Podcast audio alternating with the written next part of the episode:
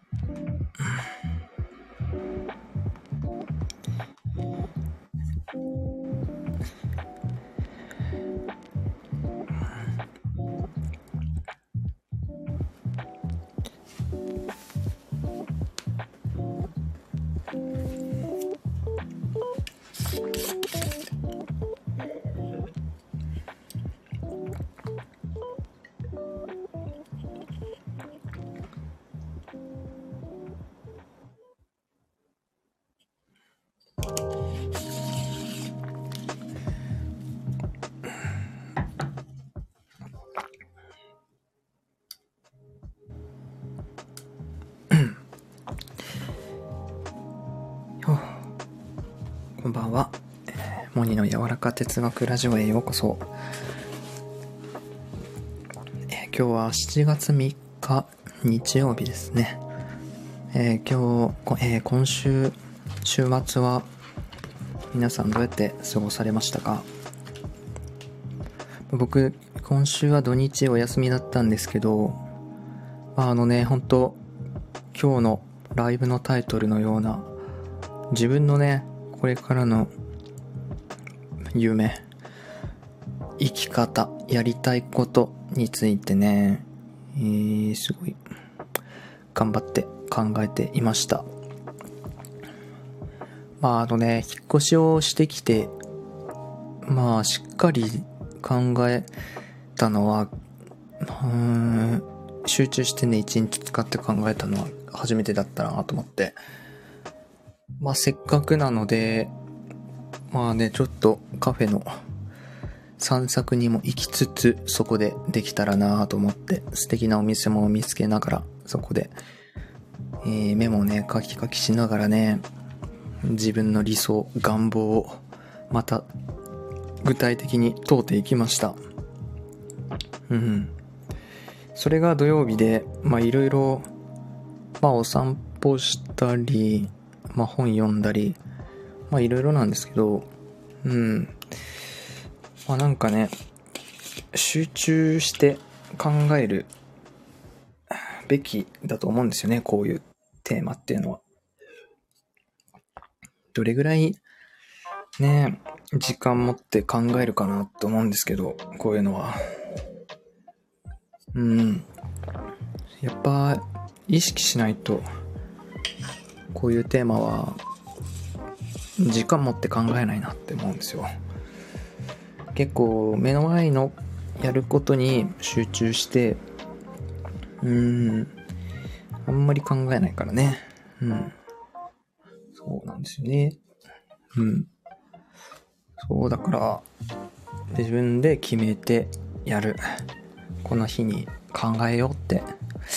でもなんかねそうやって気を張らずに考えた方が考えられるなって思うんですね、僕は。うん。あ、冬香さん、こんばんは。ようこそ、モニのライブへ来てくれてありがとう。うん。こんばんは。ということで、ご挨拶ありがとうございます。はい、こんばんは、冬香さん。うん。ね、夜、今日は、ね、どんな夜ですか？うん。僕は、今日はね、一日、っていうか、まあ、お昼過ぎから、えー先輩と遊んで、さっき帰ってきました。うん。えー僕の遊びっていうのは、まあね、お話ですね。お話をじっくりすること。僕の今やりたいことは、やっぱりね、この気持ちの通い合う人とたくさん話すこと。うん。コミュニケーションをいっぱい取ることが、ぱやりたいことかな。どこかに出かけるっていうのも大事なんですけど、そこで何を話すか。うん。一緒にどういうエネルギーになるかっていうのはね、すごい求めていることなんですよ。特別なところに行くよりもね、うん、そういう好きな話をしていたい。うん、好きな人と好きな話をしていたいって思うんですね、僕は。えー、冬香さん、今日は割と動画多い一日でした。ってことで。なるほど。じゃあいろいろ、まあ午前中から出かけられたり、家の中でされたりすることが多かったんですね。うん。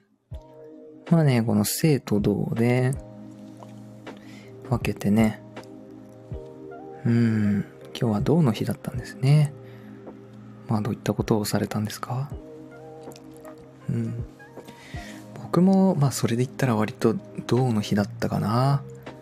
うん、土曜日が生の日で、日曜日、今日が銅の一日だったなと思う。土曜日は自己対話でしたね。自分と話してた。うん。カフェに行ったりお散歩しながら自分と対話をしていた。で、今日は、えー、先輩と対話してた。他の人とね、うん、お話をしていた。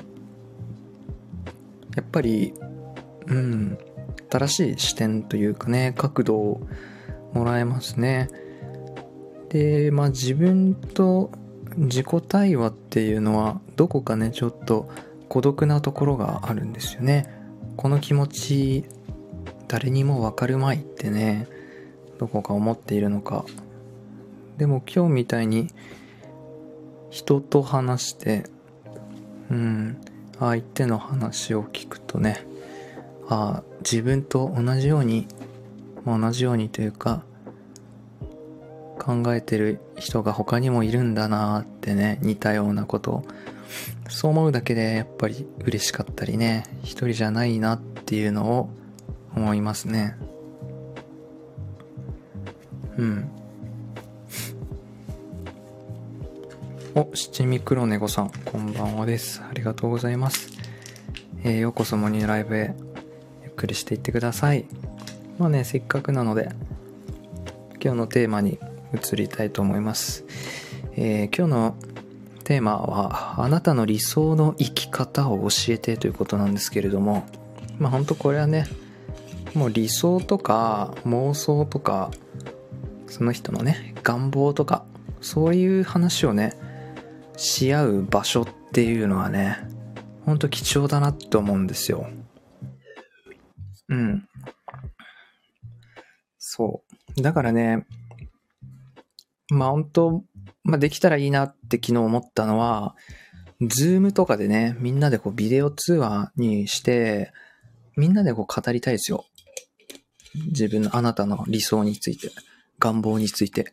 それが実現可能かどうかを置いといて、そういうのを、そういうエネルギーでみんなで話す。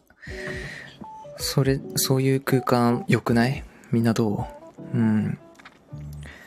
まあそれはね、本当になんか自分の心のブロック、思考のブロックを外すっていう効果も考えられるし、自己理解にもつながると思うんですよね。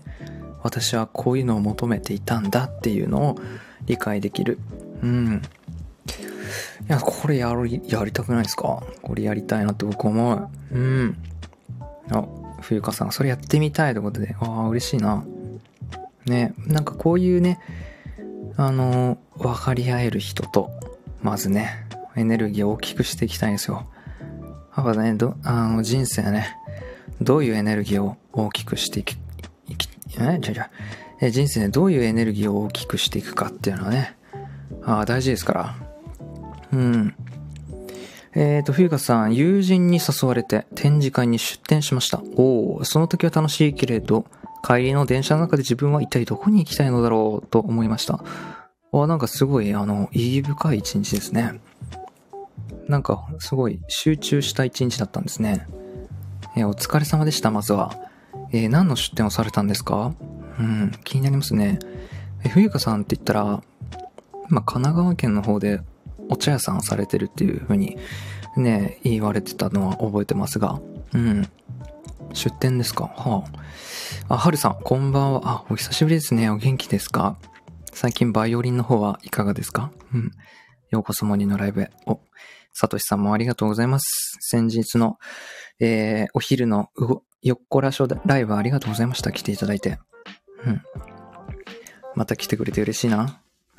うん。七味さん、理想？理想。そう、理想です。理想って大事だと思うんですよね。人生。うん。あ、ごめんなさい。今ちょっとね、チョコレート食べてます。すいません。なんかちょっとペチャペチャ聞こえたらすいません。うん。そうなんですよね。理想って大事。僕ね、最近読んでる本がね、思考は現実化するっていうね、このナポレオンヒルのね、有名な書籍を読んでるんですよ。書いとこう。思考は現実化する。そうですね。この本を読んでます。ここにもね、書いてありました。意欲を伴う願望。これを持つことが、もう成功哲学、黄金律って言うんですけど、ゴールデンルールのもう第一原則だと。いや、全くもってその通りだなって思います。うん、目標がないのに何かをなせるわけがないと。うん。いや、でも思うな。うん、その通りだなって思う。さとしさん、タイトルいいね。ってことでありがとうございます。なんかね、こういう話をしたいんですよね。そう思った。こういう話をしたい。理想の生き方って何？うん。まあね、いろんなね、話をね、人とはするんですけど、要はモニ、モニ君、何の話したいって言われたら、うん、これからどうやって生きていきたいのか、これから何をやりたいのか、そういう話をしようよって僕はきっと言うだろう。うん。そう。なんかそういう話をね、してるときすごく僕キラキラしてるなって。そういうとき傾聴したいんですよね。人の引き出したいというか、一緒にワクワクしたい。うん。えー、さとしさん、こういうタイトルでライブしてる人ほとんど、ほんといないから、モニ君ほんと貴重だということで。ありがとうございます。なんか嬉しいな。やってよかったな、今日。うん。なんかね、こう、需要と供給とか、まあなんか、そういうのじゃなくて、ほんと自分がやりたいなって思ったものに対して、いいねってね、言ってもらえるってすっごい嬉しいですよ。本当に。なんか安心する。ありがとうございます。うん。えー、はるさん、学校で教えないことを教える学校のない学校みたいな場所を作りたい。ああ、でもね、今日ね、あのー、一緒にね、会ってた先輩が高校の先生してるんですけど、本当なんかね、そういうこと言われてました。いいですね。だからね、まず学校っていう名前変えたいですよねって僕話してたんですよね。なんすかね。学者？な、なんだろうねみたいな。学校ってもうなんか、ニュアンスというかイメージがあるじゃないですか、言葉の。これをなんか、ちょっとね、変えたいよね、みたいな。まあ、こういうのを、あの、リブランディングって言うんですけど、あの、なんだろうな。学校っていう言葉以外のものをなんか作りたいよね、新しいワード。うん。いいね、いいね。え、はるさん毎日頑張ってますけど、突然うまくはなりませんかなぴー。まあでも続けることですね、バイオリンも。うん。でもあの、言ってましたよ。メンタリスト DAIGO の、なんかサブスクで一時期聞いてましたけど、あの、個人練習が多い音楽家は才能が開花しやすいっていうね。で、個人練習っていうのはある意味孤独なんだと。でも孤独に耐えられるのって内向的な人の方が耐えられるみたいなんですよ。うん。練習時間は一緒なのに、その練習時間にの割合のうち、その個人練習に費やしてる時間の方が多い人っていうのは、才能をね、開花しやすいっていうね。だから個人練習頑張ってください。うん。え、皆さんとやられたりするんですか？はるさんは。うん。七味さん、金と権力と人望が、えー、極大で、なおかつ庶民性自認を失わない生き方ができれば理想かな。わあ、ええ、そうなんだ。七味さんの理想を聞けましたね。金と権力と人望が国大。そうだね、やっぱり、権力か。えー、ど、どんなんかな？イメージがあんまつかないかな権力。そうね、お金僕も欲しい。うん。僕もなんかね、最近お金欲しいなってね、やっと純粋に思えるようになった。うん。まあなんかね、一時期僕、モチベーション3.0っていう本が大好きす、大好きすぎて、いや、やっぱね、このお金のために頑張るって、モチベーション脆いよねっていう思考が結構ね、あったんですよ。だからお金のために頑張るっていうのは、まあなんかね、ちょっと自分のモチベーションじゃないと思ってたんだけど、でもなんかなんだろうな、そのお金を何に使いたいから頑張りたいのかみたいな、そういう、その切り替えが結構自分にフィットしてて、うん。もっと自分の好きなこと、表現のために、もっと伸び伸びとするためにお金もっと欲しいな、みたいな、なんかそういう感じでね、お金はね、求めるようになりました。うん。人望、確かにね。でも七味さん引き出し多いし、あの、一緒にライブコラボさせていただいたんですけど、去年の7月。本当には話してみたらね、あの、想像通りの面白い方でした。人望あるだろうなって僕は思いました。うん。まだ望むんですか、七味さん？うん。えー、庶民性自認っていう言葉が難しいな。うん。理想いいですね。等身大の周りごと、困りごとが、えー、っと、適温、適量存在したら言うことなし。うん。ああ、なるほどね。等身大の困りごとが適量。確かに多少ね、自分の、なんか、問題がないっていう状態多分ないと思うんですよね。お金持ちになったら問題がなくなるかって言われたら、そうじゃないっていうしね、お金持ちなりの困りごとっていうのが存在してくるっていうから、なんかこれ深いですね、七味さん。どういうことですか？それ。困りごとが適量存在することが、なんでいいんですか？え、冬香さん、今日はミネラルクレイファンデーションの販売しました。あ、そうだ、化粧品とかのされてるんでしたね。お茶のこと覚えてくださっていて嬉しいです。いえ、もちろんですよ。はい、僕はもうリスナーさんのことね、あ、もう隅っこはもう、つま先からうなじまで覚えてます。はい。えっと、サトシさん、面白いが溢れてるような生き方がしたい。いやー、いいっす。いや、もうサトシさんもできてますよ。できてると思うよ。うん。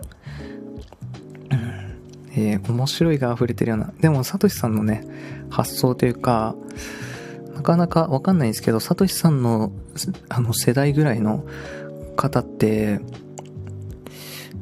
どうなんだろうな。でも二極化がやっぱどの世代のがあるか。でも極端かなって思うな。サトシさんみたいなね、素敵な40代。うん。もっと話したいなって。僕ね、40代好きなんですよ。やっぱね、いろんな世代と話すけど、一番面白かった代って40代だったんですよね。はい。なんか一番安定してるっていうか、2、30代ってね、結構自分と近いから感覚も似てて、なんだろうな、ちょっと緊張するんですけど、40代ってこうちょっとね、もっと2、30代よりも超えてて、落ち着いてて、まあ男性女性ともにね、40代は喋りやすいなって。面白いなサトシさんって思ってます。うん。てかなんかサトシさんをね、また勉強の目で僕はまた見てて、自分が子供を持ったら、サトシさんのことをね、きっと思い出すだろうなと思って、うん、娘さんに対するこう接し方っていうのをね、僕はね、あの、結構見てます。うん。その発信について。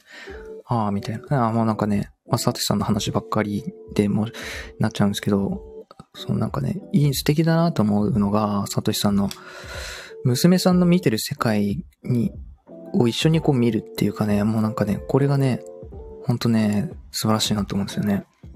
娘が自分の子供が見てる世界を一緒に見るっていうね。まあなんかこのね、態度っていうか、息はね、神なんですよ。神の態度なんですよ。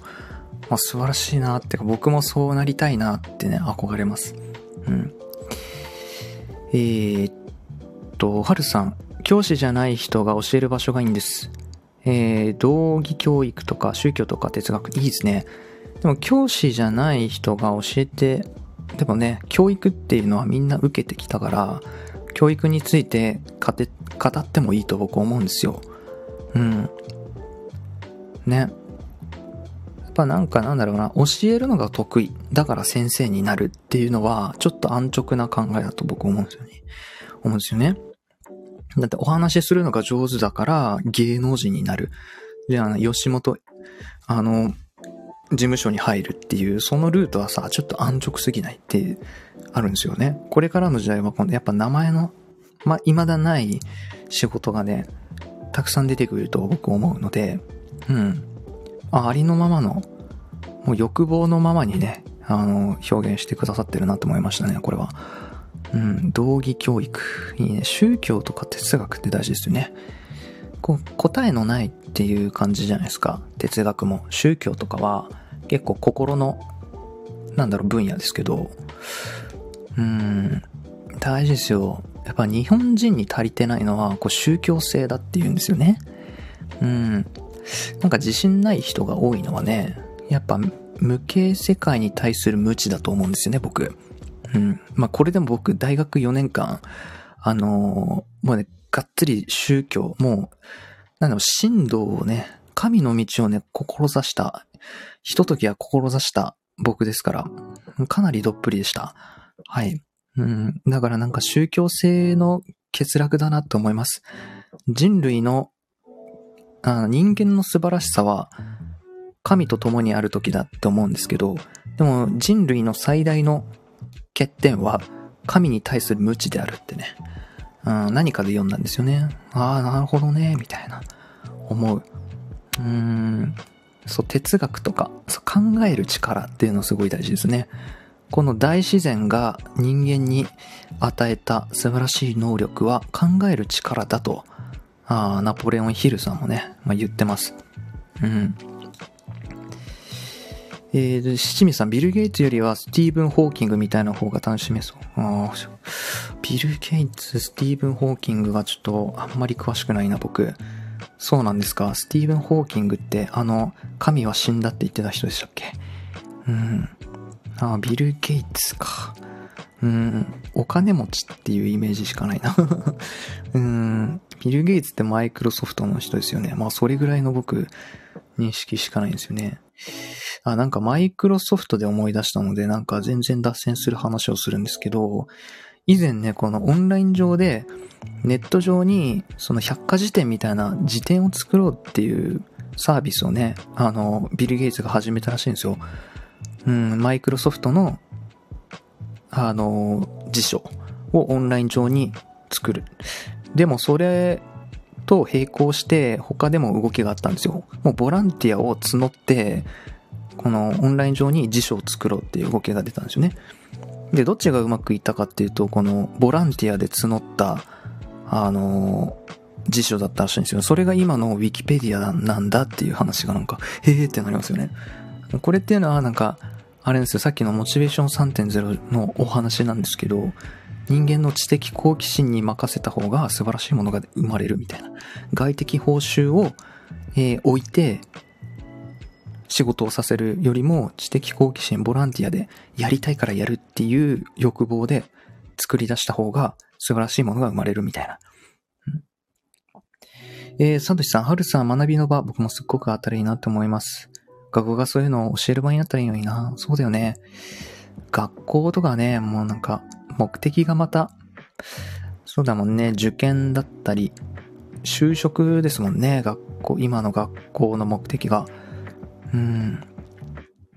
え、七味さん、金と権力と人望が極大化すると人間性を失いそうな気がするから、そこ、そこをクリアできればありそうだなと。うーん、確かにな、金。金とかちょっとまだ、うん、勉強中だけど、やっぱ欲望が絡むからね、人間性が失いそうな気がする。うん、確かにな。うん。そうだね。やっぱなんかダークなものも渦巻く感じしますよね。お金とか権力とか。なるほど。うん、クリアね。いやー、そっか。えー、えー、はるさん、学校は点数のための勉強しかしないから子供たちのためにならない。えー、勉強のできるダメ人間を作る場所になってる。うーん、そうだね。うん。なんかね、こう、知的好奇心をうん、殺しちゃうなって思う。だから、本当真の意味での、本当の意味での勉強って、やっぱ社会人になってからだなと思いますね、僕。なってからやったなって思うなだって、まあ、中学とか高校とかもさ、まず受験のための勉強じゃないですか。うん、スコアを出すための勉強だったですよね。試験にパスするための勉強で。で、大学も、うん、就職に、のためにとか、なんですよね。うん。これ就職とか、そっかって感じで。僕が中学生に戻れるんだったら、うんでもまあそうだな。まあでも就職、大学行くかな。でもなんか今思えば、うーん、わかんねえな。うん、なんか芸、芸大とか行ってるかもな。本当だったら。うん。とか結構なんか、うーん、いや、別にね、思うんだよね。もう今インターネットで勉強できるからね。昔とまた違いますよね。学部に入り直すとか。うん。そんなお金、高いお金使って大学に入り直すってちょっと違いますもんね、今じゃ。うん。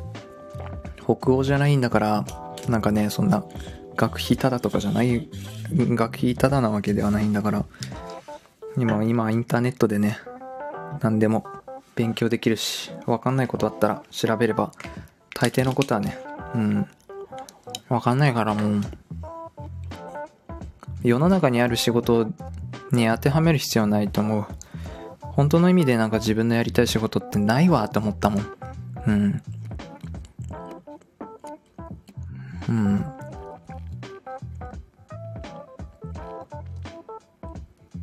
うん。しみさん、私の声だけすごい小さかった。どういうことですか？うん。ちょっと待ってね。ああ、すっごいコメントいっぱいいただいてありがとうございます。やっぱこういうテーマ皆さん好きですか？うん。うん。皆さん好きですか？こういうタイトルは。テーマで話すのは。物は少なくてよくて旅人のように行きたいかな。わかるなミニマリスト僕も憧れてます。僕もね、あの、今月、あ、違う、先月か、お引越ししてきて、一人暮らししてるんですけど、今。必要なものしかいらねえってなってますね。うん。でも今日初めてね、あの、その先輩をね、お家に招いたんですけど、もうモニーの好きなものが、必要な量だけあるねって 言われたね。うん、最高だねって言われた。そう。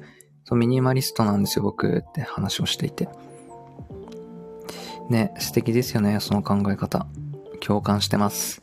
え、七味さん、解決すべき問題が何かしら時々、えー、転がり込んでくると生きてる実感が得られるなと。ああ、なるほどね。なんか、かっこいいわ、マジで。七味さんは指針だよな。うん。なるほど、なるほど。確かに問題がないっていうのも幸せなのかなっていうね。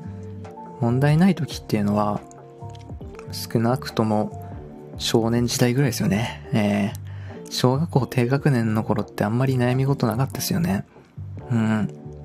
なんかあったかな？小学校低学年の頃、悩み事って言ったら、ああ、ゲーム、もっとやりてえよ、ぐらいだよね。で、小学校高学年ぐらいになってきたら、ちょっとね、繊細になり始めてきて、ちょっと友人と喧嘩して、みたいな。明日学校で会うのが、みたいな。うん。で、あれ言われて傷ついて、みたいな。で、中学ぐらいになるとね、うん、中学の悩みってなんか僕、学生時代で一番楽しかった時期いつですかって言われたら、まあ、大学も楽しかったけど、やっぱ中学校だったんですよね。うん。あ、でもね、肌、やっぱね、中学校って、あ、でも、ニキビぐらいでしたね、悩んでたの。スキンケア、ね、頑張ってた。うん。まあ、でもしょうがないもんね。でも高校生が一番僕、あの、暗黒期でしたね。うん。憂鬱というか、本当に人間関係難しいっていうか泣いてましたね。友達となんかうまくいかなくて。うん。そうね、サトシさん、つま先からうなじまで。うなじで止まるところが妙にツボ。うん、うなじがツボですよ、つってね。何言ってんだろうね。えー、え、七味さん、問題らしい問題がないと、食って寝て無感情に生きる感じになりそうだし、身に余るダイヤモンドとか直面しまくったら心が壊れそうだよね。でもね、なんかね、超えられない問題は人生に来ないからっていうね、うん、考え方もありますけど、なんかね、今日本読んでてなるほどって思ったけど、あれやな、あの、問題が直面、問題に直面したら、一度に解決しようとするんじゃなくて、えー、細分化して一つずつクリアしていくみたいな、そんなことを言ってて、なるほどね、みたいな、思いましたね、今日。えー、はるさん、つま先からうなじでちょっと中途半端。結構みんなに突っ込まれちゃったね。このさっきのなんか、即興で話したな。ありがとうございます。清水さん、宗教、思ってた以上に日本人に馴染まない信念らし、概念らしいと最近知りました。なんかね、イメージ悪すぎるんですよね、宗教って。僕も宗教の世界、教会、教職者、えっとね、聖職者を2年ぐらいやってたんですけど、教会で。やっぱね、一番伝道が難しいのは日本だって言うんですよね、世界で一番難しいのは。うん。そう、なんか訴状がね、まあね、不思議な国ですよね、日本って。つくづく思います。え、七味さん、ビル・ゲイツ、あ、興味ありさん、こんばんは。ありがとうございます。今、ご来店ありがとうございますって言いそうになった。うん、こんばんは。ゆっくりしてってね。よかったら一緒に考えよう。理想の生き方。教えてね。うん、ビル・ゲイツ、自家用ジャンボジェットを3つ、えー、3機持っているとか意味わかんないです。いるか、そんな。うん。あビル・ゲイツね。うん。世界一お金持ちなんだっけ。えー、ウィキって完成度はともかく検索ワード拾って信頼性のあるソースをたどるのは便利ですよね。ということで。確かにな。うん。なんか大学のね、レポート作るときになんかウィキをなんか参照にしてて突っ込まれてた人がいましたけど、確かにウィキってって思うけど、でもなんか何でもね、載ってるからね。うん、僕もね、いつかウィキに乗るといいなと思ってるんで、密かに思ってるんですけど、誰か作ってくれないか。あ、モニという男。あ、あ、翔歌さん、こんばんは。ありがとうございます。ようこそモニの柔らか哲学へ。ね、よかったら理想の生き方について一緒に話しませんか？はい、皆さんと楽しくお話ししております。ゆっくりしていってください。ね、聞き戦のね、あ、たくさん来ていただいてありがとうございます。聞き戦の方もね、えー、歓迎しておりますので、はい。今僕はね、お菓子を食べながらコーヒーを飲んでおります。まあそんな感じでライブをしておりますので、皆さんもご自由にお過ごしください。はい、言うてますけども。えー、清水さん、ビル・ゲイツが目指したの多分、完成度の高いやつでコスパ悪かったんじゃないかな。うん。なるほど。あ、そしてよくご存知ですね。うん。うん。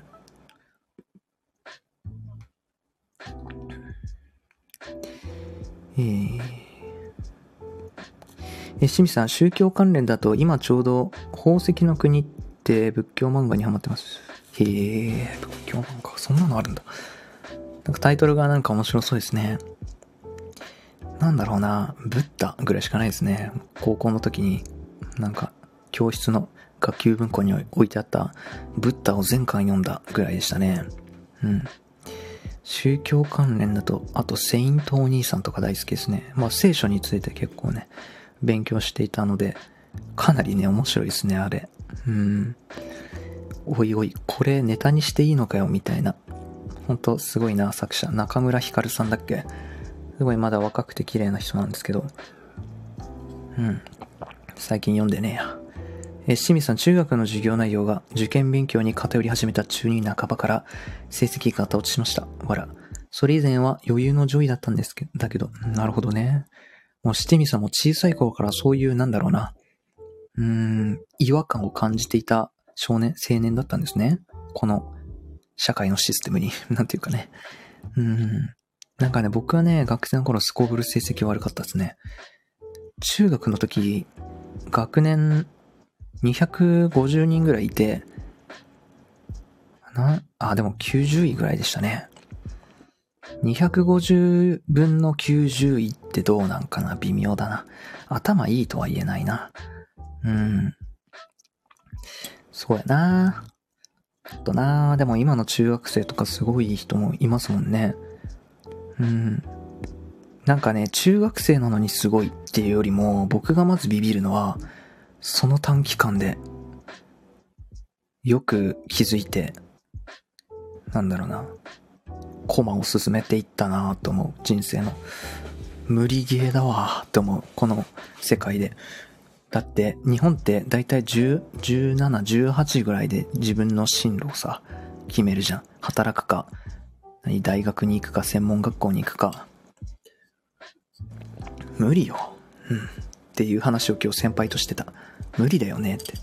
だってアメリカですら30歳ぐらいになって大学に行ったりさ。まあフィンランドはあれですか。5、60代になってもう一回大学に入り直すとか。まあなんかね、全然ね、こっちと違う。いいなと思う。18で大学に行くか、就職するかとか、無理よ、そんな。うん。だって僕も、今25ですけど、やっとなんか自分のやりたいことっていうか、ねえ、自分のことが分かってきたんだから。うん。え？え、興味あるさん、学校の勉強は暗記系が多いから、体系的な知識じゃなかったら、あまり、えー、血と肉、えー、血となり肉になっていないような気がする。いや、本当おっしゃる通りだなって思いますね。いや、ほんま、ほんまそれなですね、本当うん。あ、あずさんこんばんは。ありがとうございます。ようこそモニーのライブへ。えー、今日はあなたの理想の生き方を教えてということで、あのー、なんだろうな。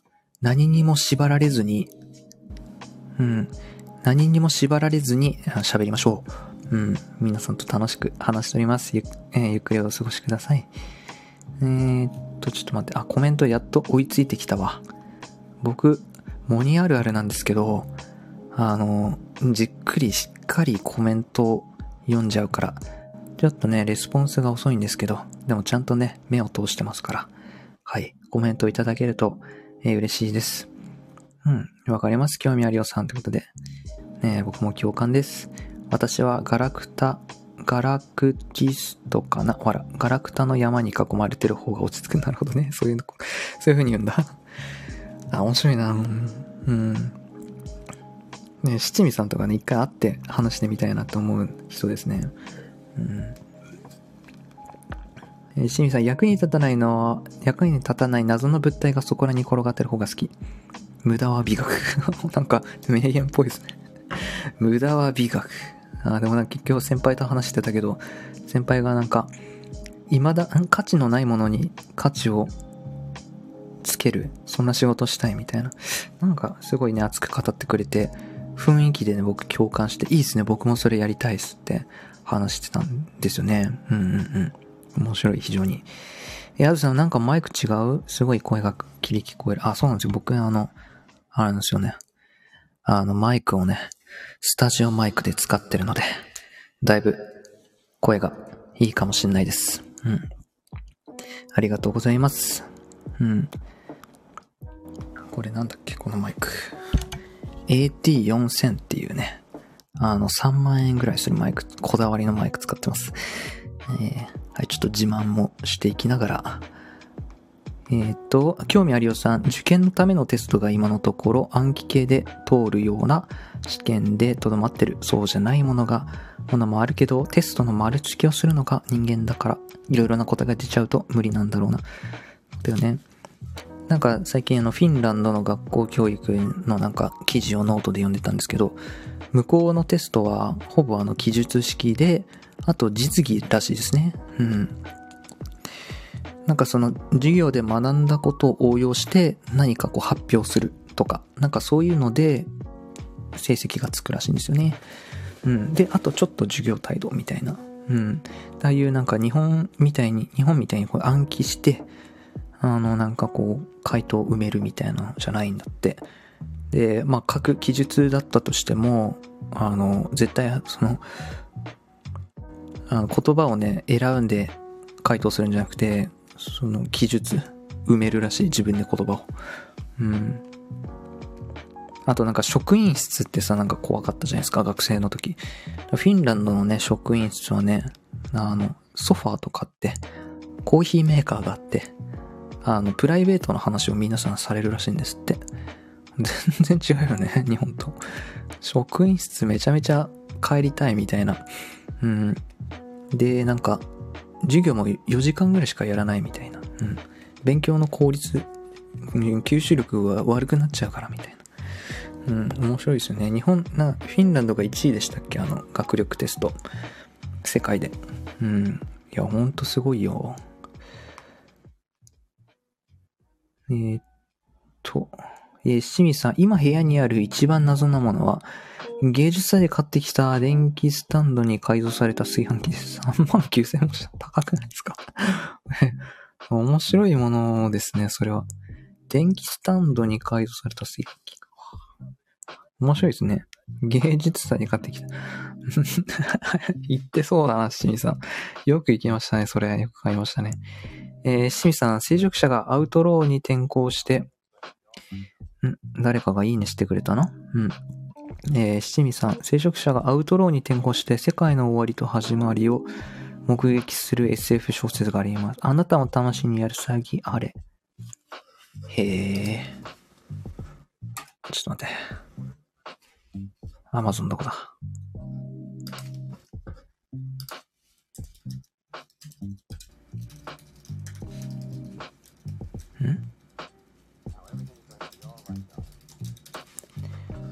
あ、これね。わ、すごいな。アウトローに転校して。うーん、そうね。えー、っと、ね。すごい、朝、えー、素敵耳元で喋られてる感じ。あ、本当ですか？うん、それは嬉しいですよ、僕も。うん。結構自分の、やっぱあれなんですよね。声をね、褒められるとすごく嬉しいんですよ、僕は。だからもっとね、クオリティ高くしようと思って、いろいろ揃えました。うん。やっぱね、自分の得意なもので勝負しないと、この世界。人生。苦手なところでね、やってても意味ないんですよ。うん。なんでもね、そう思うなって思う。セイントお兄さんは、昼寝してると動物集まってくるやつ。そうそうそう。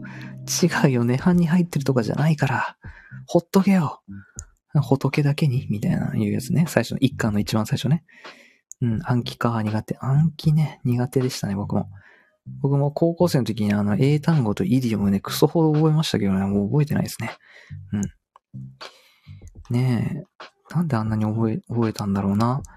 うん。えっ、ー、と、七味さん、人の顔と名前を覚えるのも苦手。本当ですか？僕結構ね、人の顔とね、名前覚えるの得意なんですよ。で、すぐその人って名前をね、呼ばれるのが好きなんですって。相手を好きになる、そのなんか、パターンっていうのが、君さとか、あなたとか呼ばれるんじゃなくて、えー、っと、七味さんはさってこうなんか、繰り返し自分の名前を呼んでくれるのが、すごいあの、好感持たれる点、ポイントらしいですよ。うん、だからすぐ人の名前を僕呼ぶ。みんなに何て呼ばれてるってね、すぐ僕聞きますね、初対面の人。あ、まる、まるまるさんね、みたいな。え、あ、じゃあまるまるちゃんね、みたいな。まるまるくんね、みたいな 感じで。なんで、まるまるくんはさ、ってすぐもう使う。最初なんかね、初対面で名前を呼ぶのってね、結構ね、恥ずかしいっていうか勇気がいるというか、なんか、ねえ、まあ、僕転校生結構経験したんですけど、小さい頃。まあ、なんかそれ思い出しますね。うん。あの、友達できるかなみたいな。でもなんか名前を呼ぶのって結構最初に勇気いるんだよね。それは大人になってもそうだなって思いながらね。顔と名前をなんか一致させる。あ、あーなんだ。ねあ、で、静香ちゃんって感じだね、みたいな。ああ、あ、のび太くんって感じだね、みたいな。なんかこう名前と顔がなんかね、妙にね、リンクするっていうか、一致するっていうか。でもなんかね、失礼かもしんないけどね、え意外だなって人がたまにいるんだよね。え、ぽくないな、みたいな。そういう人はなんかね、一致しないんですよ。わかんないんですよ、この感覚。なんか顔と名前がなんかね、一致しないな、みたいな人もいる。そういう人はなんか覚えれない。勝手にイメージと違うやっぱなんか名前ってその人を表すっていうか、その名前スタートで形成されていく？わかんないけど、名前って大事だなと思う。うん。ピカチュウです。うん。ピカチュウと申します。って言われたらね、困るけどね。うん。えー、興味ある、興味ありおさん、夢がある。若い時の夢なんて、と手つけたものだよな。未だに何、何だかわからんけど。あの、小学生の頃僕は漫画家になりたかったかな。うん。漫画家になりたくて、よく昼休みとかね、結構自由帳に絵を描いて、友達がこう集まってくるみたいな感じだった。で、中学はね、美容師になりたかったんですよね。あの、おしゃれに目覚めたのが確か中学生だったんですよ。で、こうワックスとかね、付け出してたので多分それでなったんだよね。うん。うん。夢はね、変わっていくよね。将来の夢って何歳からでも思っていいと思うから。うん。まあ、この間なんかツイッターで僕つぶやいたんですけど、年齢って関係ねえよって思う。うん。なんか、なんだろうね。年齢ってなんだろうね。ただの数字じゃん。って今日先輩と話してたら先輩も背番号だと思ってるただ みたいな言ってて面白かったけど。なんだろうね。年齢って。うん。こう、わかりやすくす、ね、300、1時、1日を24時間ってこう決めて、こう宇宙ってさ、こう無限にこう、無秩序にさ、時が流れてるじゃん。で、そこに初めて人間って数字で秩序づけようって言ってさ、1日を24時間としたわけじゃないですか。で、365日を1年として、1歳とかをこうカウントすることにしたんですよね、人間って。で、こう生まれて 25年だか30年だか、うん、30回目の365日で、だから30歳はなんか年齢関係ねえなって思うんですよ。最近思うんですよ。うん。なんかこれまで何してきたかと、そして、どういう体験をしてきたか。あと、これから何をしようと思っているのか。あと、元気かどうか。もうこれだけだなと思う。なんか普通に生きてたらね、20代も後半に来るとね、なんかね、いやもう、年だからとか言う、もう、そんなこと言うなやって思うんですよね。なんかね、結構ね、自己、自己肯定感ぶち下げてるっていうか、自分で暗示しちゃってると思うんですよね。20代も後半に来ればなんかね、いやもうみそじだから私みたいな。特に女性とかはね、関係ねえからって思うんですよね。元気かどうかだからって思うんですよ、最近。うん。ね、こう数字の束縛ってかなり怖いなって思うんですよね。もうそこからも解き放とう。ああ。えー、っと、そうね。私お金の概念なくしたい。お金の概念ね。ねえ、お金ね。やっぱなんかみんな、そうだよね。お金の概念。うん。わかんないけど、なんか、こっちよりこっちの方が価格が高いから価値がありそうだな、みたいなもので、ついつい高い方買っちゃいがちですけど、僕も。うん。これって間違ってんだろうなって、ね、最近思う。えー、清水さん、追いつかれた。容姿引き離すか？やめ。いや、ちょっと待って。結構溜まってた。まだ俺ここだよ。コメント。うーん。えっと、翔賀さん、自分の意思で生きられる時間が人生全体を通して短いし、うん、日本はまだ昭和志向の人が多すぎるってものですけれど、皆さんいかがですか？いや、僕もそう思うわ。ねえ。いや、そうだなって思う、僕も。うん、なんかこうまだちょっとシフトチェンジできてない人がね、いや、だからなんかこういう、なんか考えを同じにする人と集まって巻き込んでいきたいですよね。力を放っていきたいですよ。うん。自分となんか同じエネルギーの人と、うん、一緒にいたい僕も。なんかね、流されていっちゃう。まあどうしてもね、昔の考え方の方が根ず根付いてるからうんね自分の意思でね生きられるやっぱなんか 人生の幸福を左右する大事な要素って自分で選択するかどうかみたいななんか自己決定みたいなそういうの大事だからね自分の意思でうん清水さん30代では小説家が夢だったけど商売にするより趣味で好き勝手に書く方が面白そうと今思ってます。うーん、そうだね。なんかね、思うよね。僕もなんかイラスト制作依頼を受けてて思うもんね。僕、モチベーションって僕出発じゃないんですね。うん、書きたいもの書きたいなってなっちゃうんですよね、どうしても。でもなんか商売とかになる、ビジネスっていうか、になると、やっぱりなんか相手に届けるとか、うん、そうなんだろうな自己表現とかそういうものとまた難しい話になっちゃうなって思う。この間もなんか動画編集の仕事もらったけど、うん、これ僕のやりたいことじゃないみたいな。技術があるから、あの、依頼してくれて、うん、お金をもらうけど、なんだろうね。自分の、ね、作りたい動画ではないよねって思いながらね。うん。わがまま。そう思う。今日考え、いや、今度なんかノートにもまとめようと思ってたけど、仕事にはこう3次元あるなと思って、3つの次元。ね、仕事、僕のね、考える仕事1.0は、すでに存在してる世界で、あの、ビジネスとして成り立ってる世界に入らせてもらってそこで働く。うん、これがその仕事1.0ね。サラリーマンとか OL さんとか、そういう世界。で、仕事2.0はフリーランスですね。あの、自分で仕事を受注して、依頼をし受けて、取ってきて仕事をこなす。で、報酬を得るっていうのが仕事2.0フリーランス。で、最後のこの段階、仕事3.0は、あの創造者。まあ、あの、新しい価値を生み出す人。で、仕事を作り出す人。僕はもうこれになりたいなと思う、本当に。うん。でも、このライスワーク、ライフワークってあるから、その、ね、生活のためにお金を、が必要だから、仕事1.0で仕事しつつ、しあ、仕事1.0と仕事2.0で今仕事しつつ、えっと、仕事3.0を構築してるみたいな感じ？うん。やっぱ、なんだろうな。うん。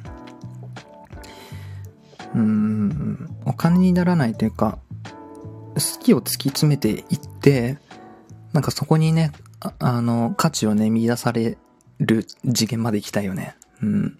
やり続ける。まあ、こういう話したらちょっと止まらないんですけど、うん。え、しみさん、多いというか、そういう人の声がでかくて目立つ印象あります？うん、確かに。確かに多いよね。まあ、多いし、声もでかいし。うん、発言者の地位のせいですね。そうだよね。一番上にいる人がね、みたいな。なんかね、この間聞いた話もね、東大生が官僚とかになるからどうなんだ、みたいな。うん。その、日本の最高学位の東京大学のこの頭いい人たちが経営者とかじゃなくて官僚とかああいうなんだろうなうん国のあの硬い仕事につくからなんかその価値観が根付いてみたいなうんなんかそそんな感じ？の話とか聞いて？なんでしょうね生きづらいっすねそりゃ日本から出ていきますよねみたいなうんね、僕のね、大好きなね、オリラジのあっちゃんもね、えっと、どこだっけ？えっと、シンガポールか。行っちゃいましたしね。うん。僕、あっちゃん大好きなんですよ。えー、しもべは黙ってろというのは、しもべ面白い表現ですね。うん、七味さん、自由は大きくなるほど、えー、年齢、燃費は悪化するんだよなうん、保守的な方が楽っちゃ楽。うん。いろんな考え方あるなそうだね。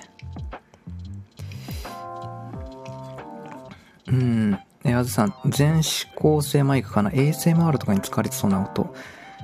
確かにね、このあの、あれなんですよ。マイクってそう、よくご存知ですね。全指向性マイク。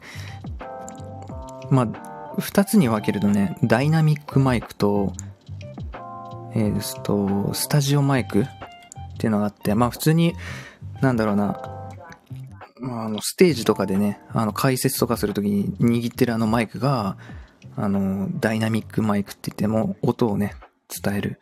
配信とかに向いてるマイクなんだけど、僕が今使ってるのってこうなんか収録とかする音声をね、あの、歌とかをレコーディングするときに使うマイクなんですよ、これ。うん。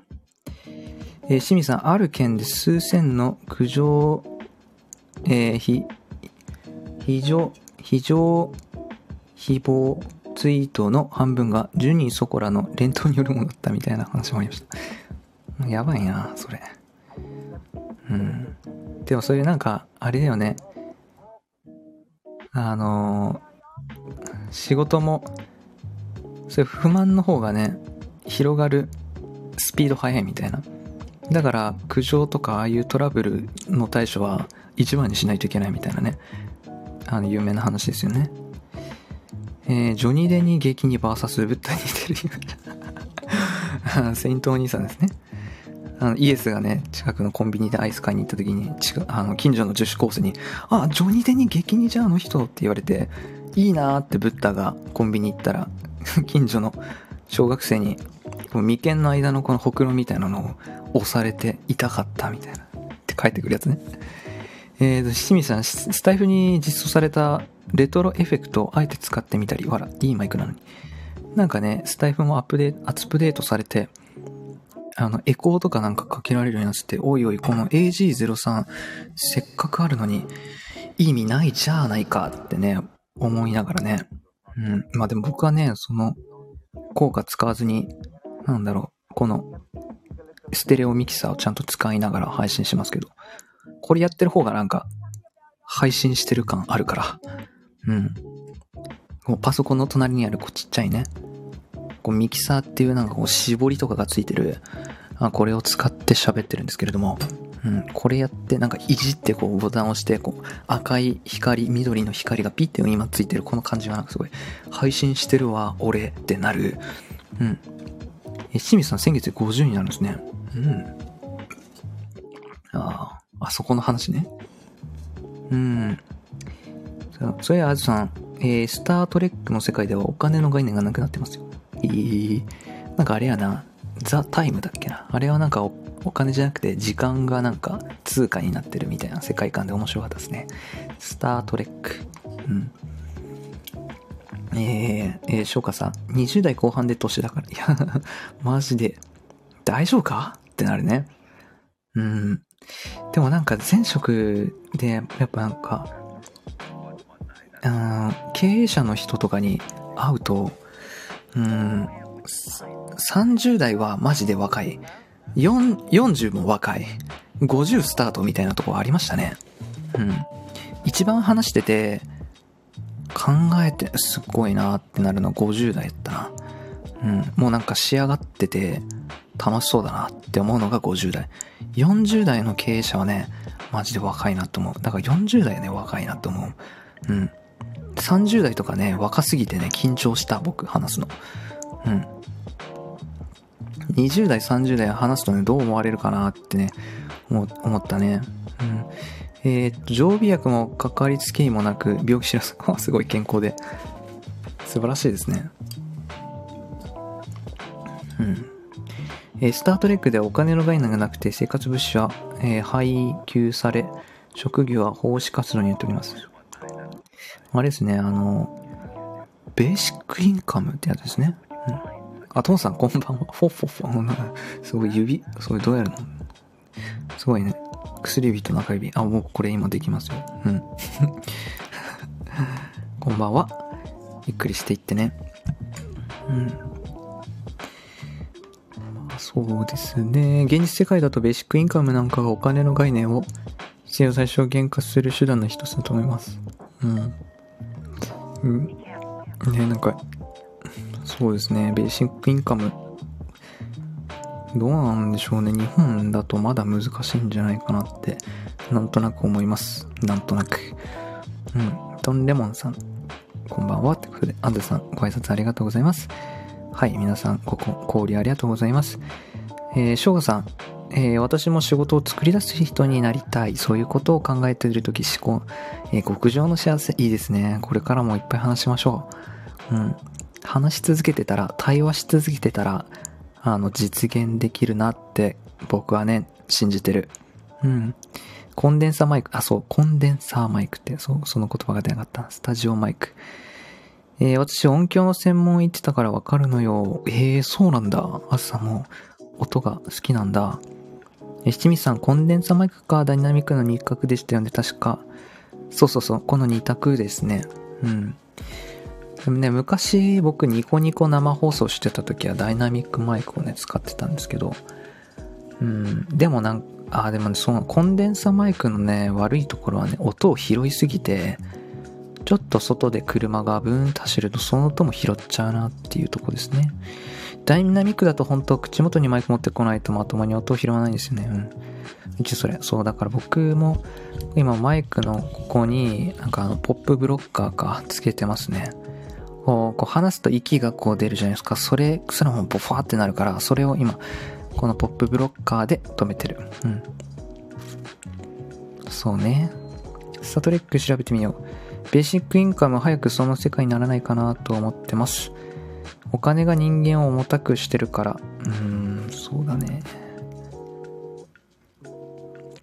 そうなんか。お金に縛られる生き方したくないよね、理想はね。うん。うん。なんかね、でもなんか、うん。何するんだろうね。多くの人は何かを生み出そうとするのかな。ベーシックインカムになっても。なんか作り出す。なんかね、生み出したいとか新しいことやりたいみたいな、そういう人にはすごくいいよね、ベーシックインカムって。うん。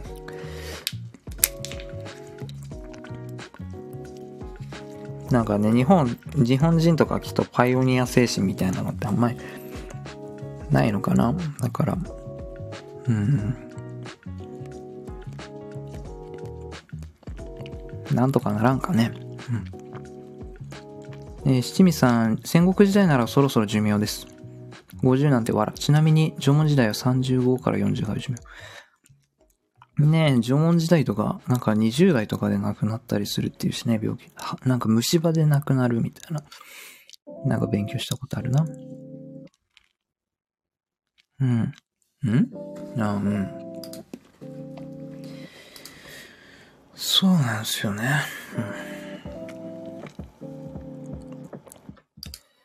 うん。うんいや、でも楽しみだなって思うな。これから自分の人生。そう思える、そう感じられるって、ほんと恵まれてるわって思う。うん。うん、そしてもっと絵を描きたいな、僕は。うん。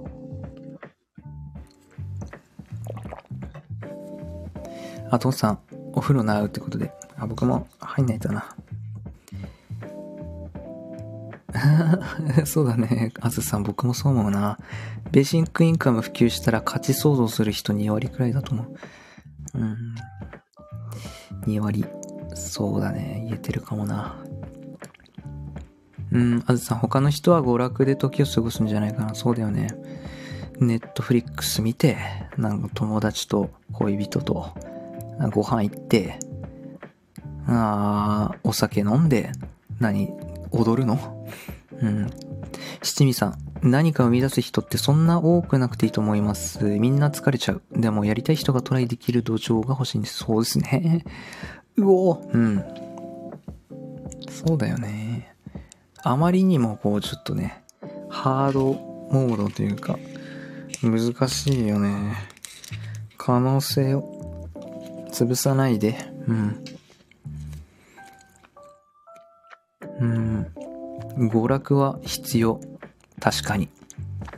僕にとっての娯楽は、うん、でもでも結構ゲームするかな、僕、ニンテンドースイッチやってるよ。うん。ニンテンドースイッチ。お父さん安心してゴッホになれるんじゃないかしら。そうね。そうだよね。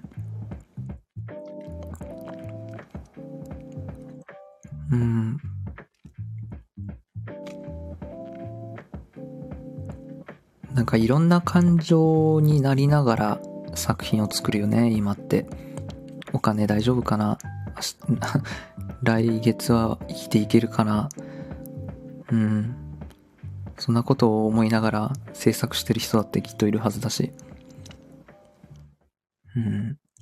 そういうなんか感じなくていい感情を抜きにして、のびのびとね、もっと作り出せるといいよね。えー、翔子さん、マイクの音が良すぎて、本当に隣でお話ししてるみたいですね。いやー、そんなこと言われても。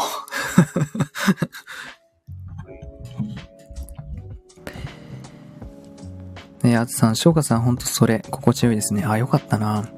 うん、そう言ってもらえてよかったな。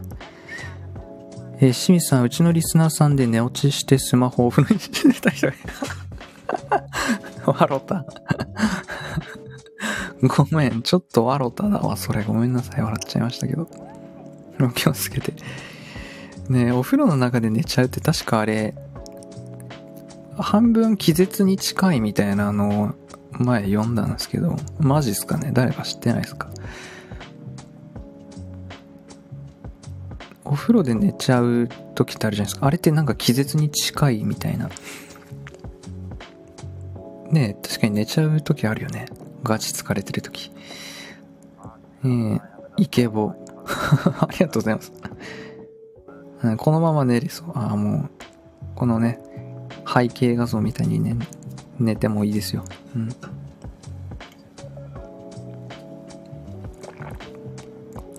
日仕事めんどくさいな。うん。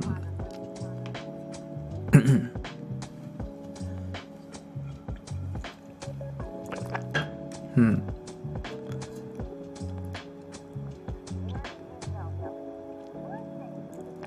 しおかさん、あずさん、本当にそうですよね。ってことで。嬉しい会話をしているね。うん。えー、七味さん、死ぬほどの苦労と辛労を経て生み出されるアート作品とかあったりするからな。クリエイターは難しい。うん。僕はあの一番好きな芸術家、レオナルド・ダ・ヴィンチなんですけど、彼はあの生前、描き切った絵があまりにも少ないっていうね そのお話がすごい好きなんですよ。彼はあの、あの、変態なまでに完璧主義だったって言うんですよね。まあなんか、レオナルド・ダ・ヴィンチって聞いたらね、まあなんか芸術家っていう、画家っていうイメージですけど、まあ本当にいろんな分野に精通されてる方で、天才的な才能をね、いろんな分野で発揮したって言われてるんですよね。うん。だからあの解剖学とか医学とか、だからそれにね、乗っ取ってね、絵を描くから、人間がこんな角度でね、腕を曲げられるわけがない。つってね、もう一枚の絵を何年も描けるみたいな。あの、有名な、モナリザも7年ぐらい描けたって言うんですよね。女性のこの丸みの帯びたこのフェイスライン、これは線で表せないみたいな。指圧でこうなんか輪郭をね、なんかかたどるみたいな、そういう独自の技法を編み出されて、ほんとすごいですよね。ルーブル美術館一回行ってみたいですよ。うん。七味さん、幸せすぎだと何も生み出せない。あー、確かにな。なんかね、満ちてないっていう状態がいいのかもしれないですね。逆に。うん、それは何かと考えさせられますね。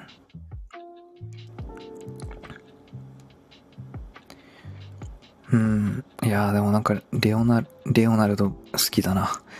うん。あの、そう、ダヴィンチって、レオナルドが生まれた村の名前なんですよ。その、イタリアの。で、そのイタリアとか向こうの地方は自分の名前にその生まれた地名とかつけるみたいな風習、文化があるので、ダヴィンチって名前ですけど、本当その、名前はレオナルドだってね。レオナルドが好きだ。うん。やっぱ憧れるななんか、右脳に特化した天才はたくさんいる。左脳に特化した天才はたくさんいる。でも、左右のこの両の右脳と左脳天才的なパフォーマンスを発揮したのはただのレオナルドのみなのであるみたいな その本があるんですよ。ダヴィンチの右脳と左脳を科学するっていう本が好きで。うん。虫のように読んでましたね。うん。私はシャワー派なのでセーフ。そうですね。僕も今日はシャワーかな。最近ね、スキンケア頑張ってるんですよ。うん。うん。やっぱ肌、肌がね、綺麗ってね、なんか日常が幸福、幸せですね。うん。そうですね。えー、お風呂、シャワー、めんどくさいですよね。髪乾かすのめんどくさいなって思いながら。ああ。いや、もう髪乾かすのめんどくさいよね。うん。それだけ。うん。お風呂入ってもいいけど、シャワー浴びてもいいけど、髪乾かすのがめんどくさいよ。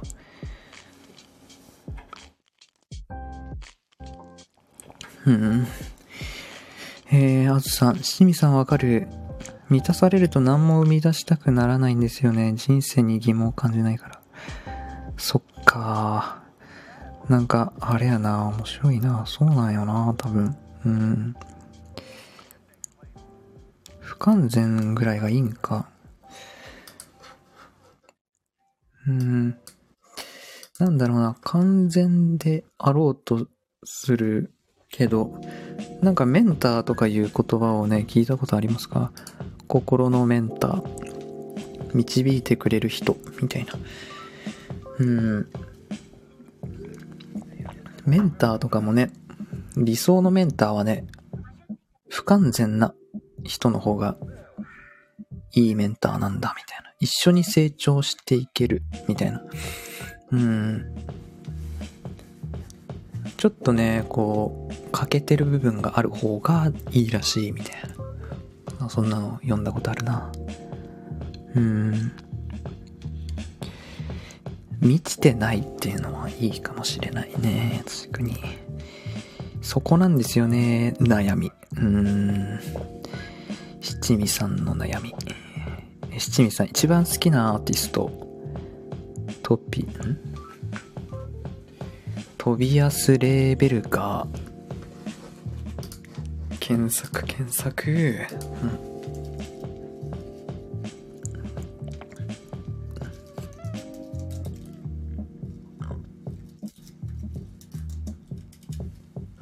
うん。うん。彫刻家ですか？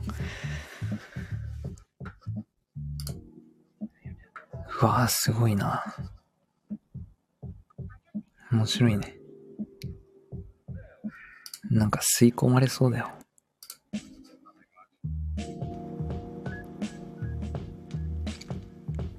ねえ彫刻家とかなりたいかも。うん。僕も彫りたいかも。石膏。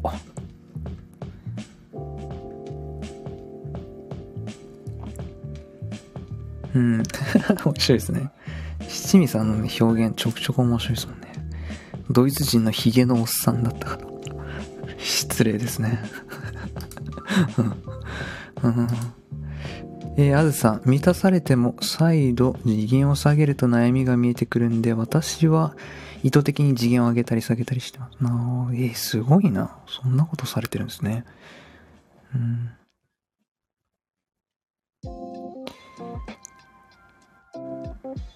うん、うん、なるほどね。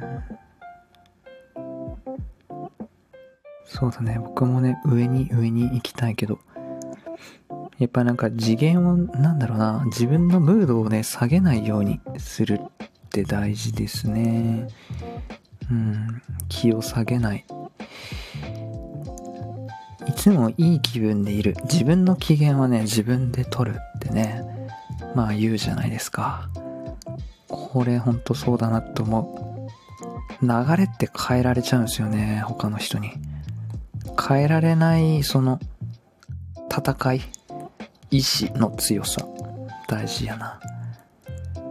うん。いつもこのクオリティの高い自分でいたい。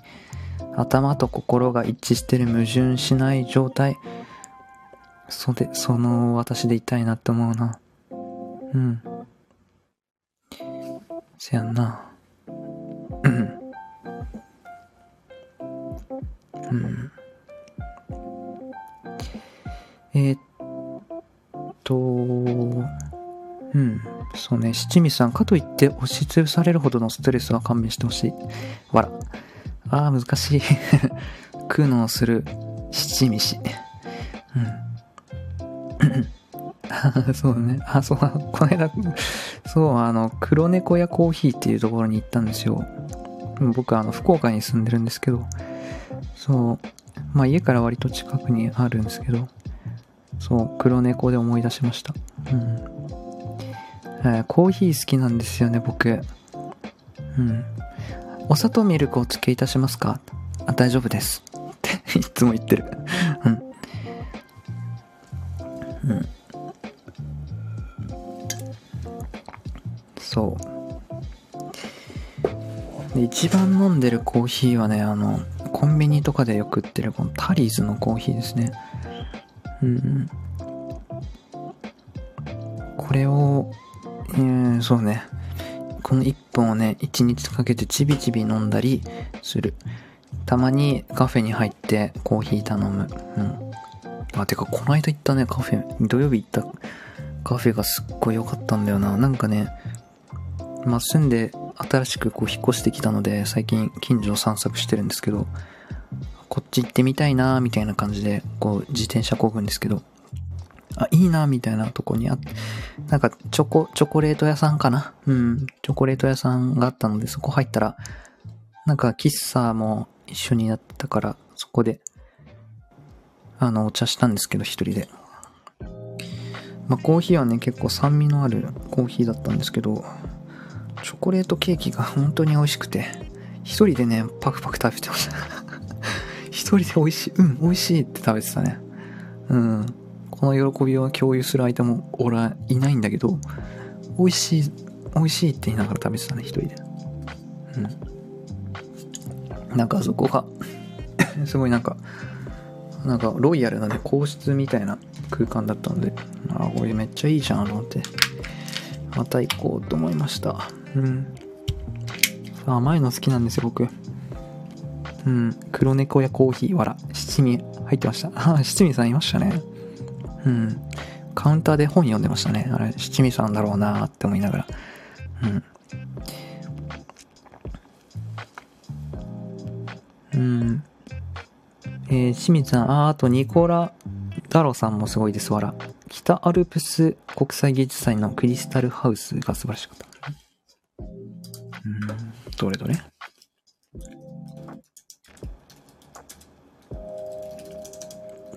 ニコラだろう。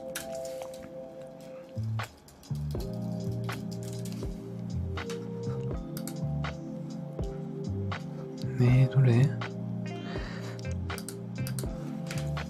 ニコラだろう。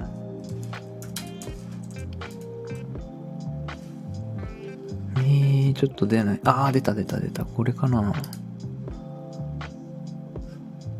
クリスタルハウス。うーん。どれかなちょっと出ないかな画像検索では。うん。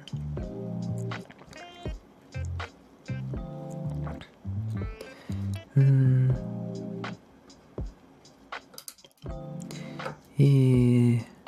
ちょっと出なかったな、クリスタルハウスは。でも、クリスタルハウスでもやりましたけど、えっと、なんだっけな、徳人さん。こう、ガラスの茶室の、誰だっけな、ガラスの茶室の、あ、吉岡徳人さんっていう、こう、芸術家の方がいらっしゃいますね。この人の同級生の方と僕すごい、あの、仲いいんですよ。社長さんなんですけど。うん。あの、僕がこの間、モニトークボリューム4で話した、あの、会社の社長さん、仲のいい社長さんが、この、吉岡徳人さんの中学校の同級生らしくて、え、うん、みたいな。徳人くんみたいな言ってたよ。すげえ、みたいな。で、なんか、その画集っていうか、写真のなんかその作品集みたいな本をね、借りましたね。最後にあの、サインが入ってたから、うわ、すごい、同級生すごい、と思った。うん。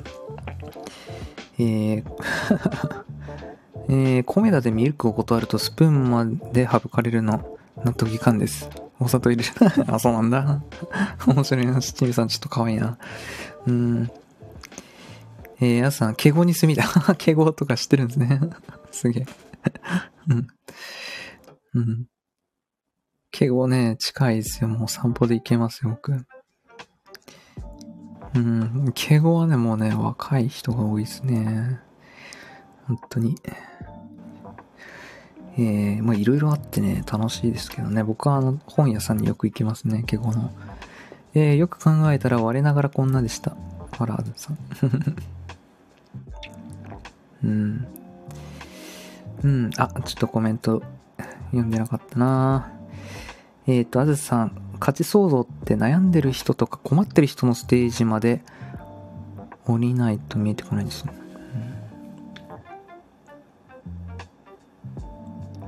うん、なるほど。自分が上がっていくと自分が超えてきた悩みを忘れていっちゃう。なるほどね。ああ、そっか。面白いな。また新しい学びを、うん、もらってますね、今。うん。確かにそうだな。面白い。僕、あの、スタンド FM をね、存分なく利用してる。本当に。こんなすごいみんなとお話ができてね、勉強してるよ、今。ありがとう、今日、ライブに来てくれたみんな。愛しとる。えー、七味さん、無限に自由なほどでない適度な資産があり、うんうんうん。無限でもないけど、まあまあ楽しめる収入があり、うんうん。えー、余暇は趣味にね、中できる。割と今理想の生き方してるかもな。そうね。僕、七味さんのあの、あれだよ、あの、ピアノで、エヴァンゲリオン弾いてくれたの面白かったな。あ、ドラゴンクエストか。ドラゴンクエスト弾いてくれたのが楽しかったです、あれ。うん。で、あの、後日じゃないや、その日の夜に、ツイッターの DM くれて、楽曲申請のなんかコードをなんか全部送ってくれたのが本当に律儀で素敵な人だなと思いましたね。うん。うん。えー、すごいな、あずさん。赤坂職場あったんだ。えー、今日も赤坂歩いてたな、俺今日。うん。あそこら辺確かにオフィスビルいっぱいあるもんね。おしゃれなとこで働いてたんですね。何それ、七味さん。9995円のコーヒー飲んだことあります。やばいよ、僕。だって何、コンビニのタリーズコーヒーですら129円とかでしょ？何杯飲めると思ってるんだ？うん。ちょっと電卓がない。なんだ。うん、何杯飲めるんだ ?77 杯飲めるぞ。2ヶ月飲めるぞ。うん。あでも思うね。普通にカフェとかでさ、コーヒー飲んだら1杯300円 ?400 円。高いとこだったらさ、500円ぐらいするじゃないですか。換算しちゃうよね。でもまあ今日はいいんだって。でもああいうカフェのコーヒーは空間代だと思ってるので、うん。だって別にスタバでコーヒー飲まなくていいもんねって思うけど、いや、その場所がいいんじゃん、みたいなね。空間にお金を払ってるみたいな。うん。あ、美味しい。うん。うん。しみさん、愛されたぜ。あずさん、イエイ。うん。ね、しみさん、今、新ウルトラマンとか弾けるようにした。面白いね。えー、すごいな。なんかあの、言われてましたよね。付箋を覚えるというかもう、感覚で弾けるようになるみたいな、天才肌ですよね。いや、楽器ね、あの、本当できないんで僕、あの、ギターをね、ちょっと触ってたので、あのー、ちょっと、あ、スピッツぐらいはね、弾けるんですよね。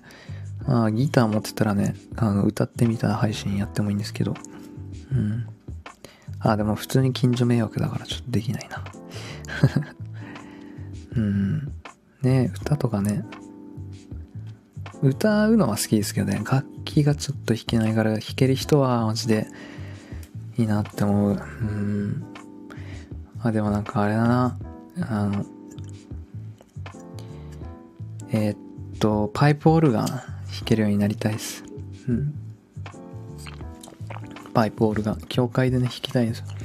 なんか調べたらね、東京のね、神田にね、パイプオルガン、パイプオルガンの教室があるっていうんで、いいなって思うけど、いや、意味わからんでしょ。神田まで通う、通いに行くって。うん。一日体験でもいいからちょっと触れてみたい。うん。ねえ、1万円のコーヒー気になるね。うん。いやー、ものすごい美味しかったです。いやー、てんてんてん。うん。なんというか、キログラム元気を知ったみたいな感動がありました。1万円コーヒー。うん。キログラム元気って何ですか。うん。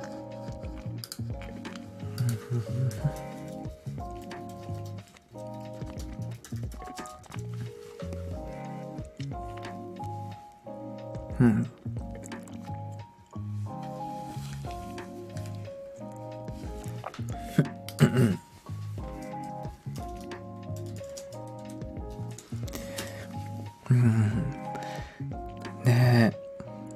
まあ単位の話で言ったら、あのなんかこの間、まとめサイトかなんかで宇宙の記事を読んでたんですよね。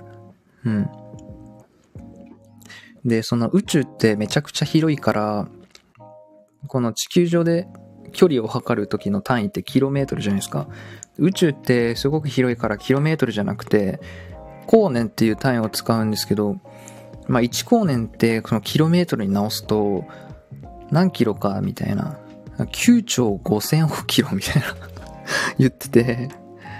で、なんか、なんとか座の星まで行くのに、あの、何千光年かかるみたいな書いてあって いやで、宇宙は、な、何億光年先まであって、今も広がり続けてるみたいな。ちょっと考えるのやめるよね、みたいな。うん。なんてちっぽけな存在なんだ、俺は。ってなりましたね。うん。何その9兆5000億キロメートルっていうの小学生みたいな単位。小学生の男子が好きそうなバカみたいな数字。うん。えー、あずさん、近くに日本家具の喫茶店があるんだけど、そこはラテグラッセで900円ぐらいする。あ、おい。でも本当に空間代かなあとグラスがコペンハーゲンとかいうやつの。おしゃれなコペンハーゲンってなんだっけ？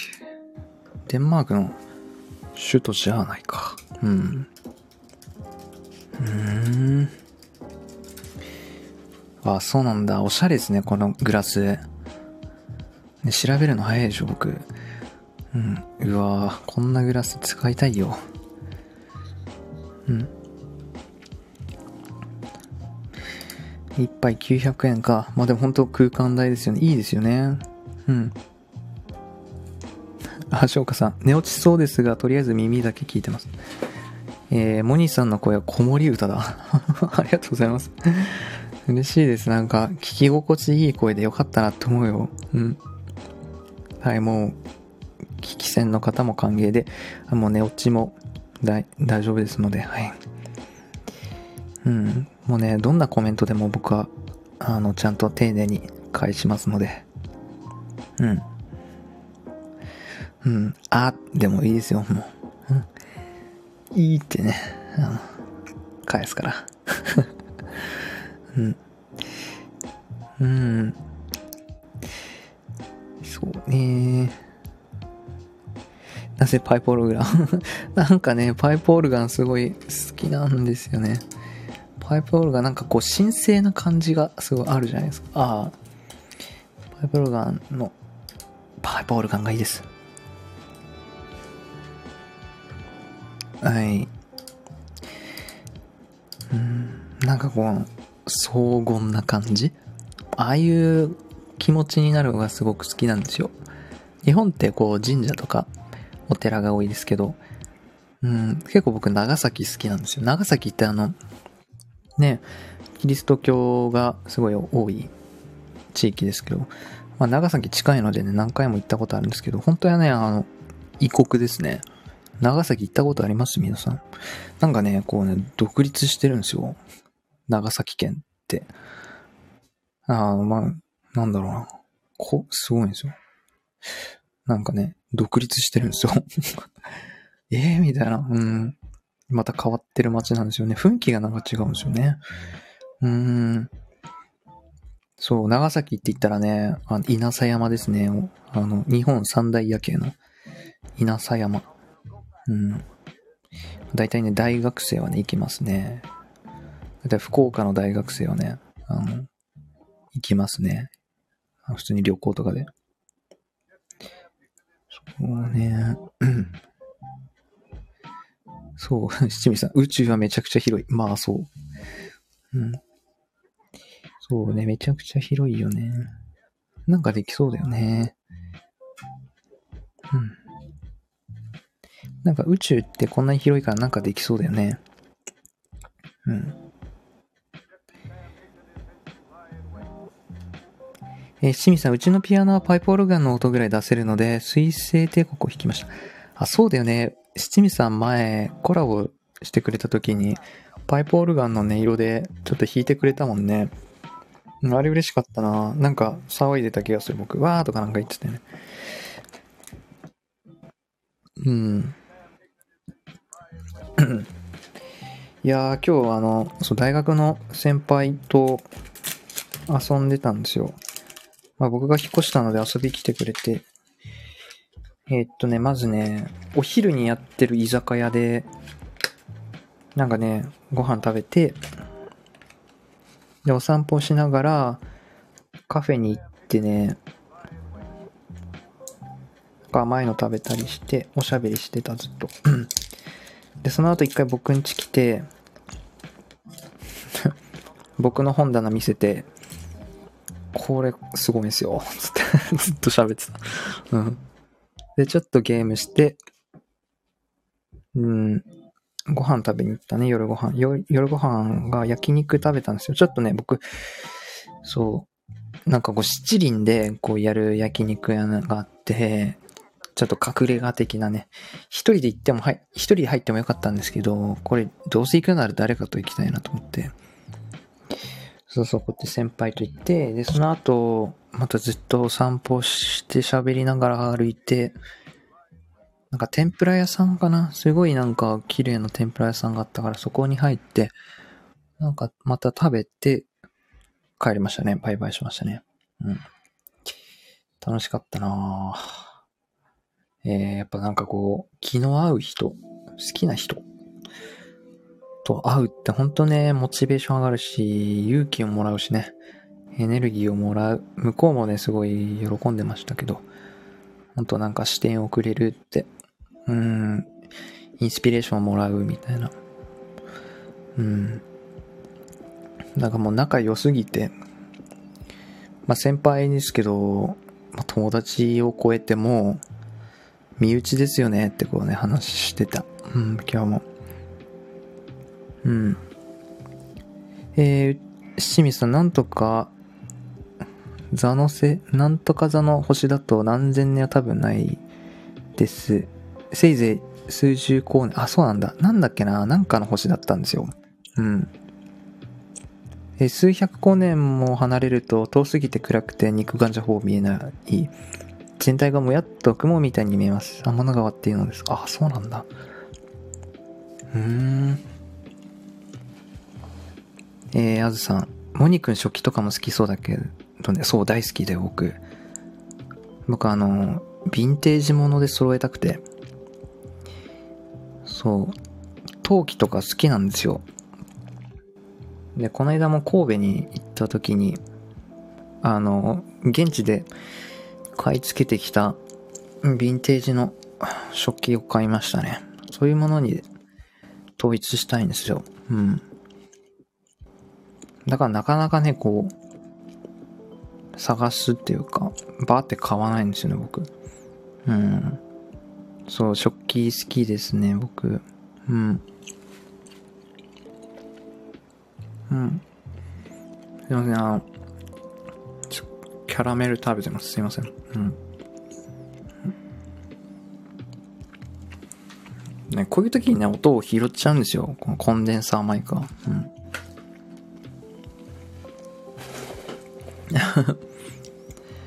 えー、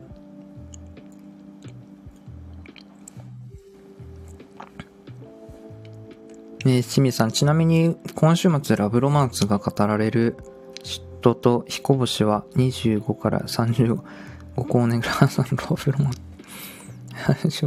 彦星と織姫は、なんだっけな。アレフレンドって聞聞いたんですよね。うん。そうね、うん。まあちょっと、アレフレンドって聞いたんですけどね。うん。まあそのロマンスはね、ロマンスのままで。ちなみに、今、太陽系がある位置の銀河系の厚みがざっと1000光年。あ、そう、それか。そう、銀河系の広さが1000光年っていう話を聞いて、え、1000×9 兆5000億。あ、ちょちょちょ、電卓じゃ叩けないよねっていうのを考えたんだ。で、で、銀、太陽系を飲み込んでるこの銀河系だけでそれでしょみたいな。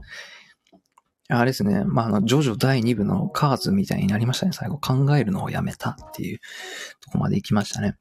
やずさん、モニ君は生き方や物を選ぶセンスも、え、え選ぶものもセンスあるよね。うわ、嬉しいな。なんかね、こう言ってくれる人が本当僕嬉しい。うん。なんか、いやー、見てくれてるなって思うんですね。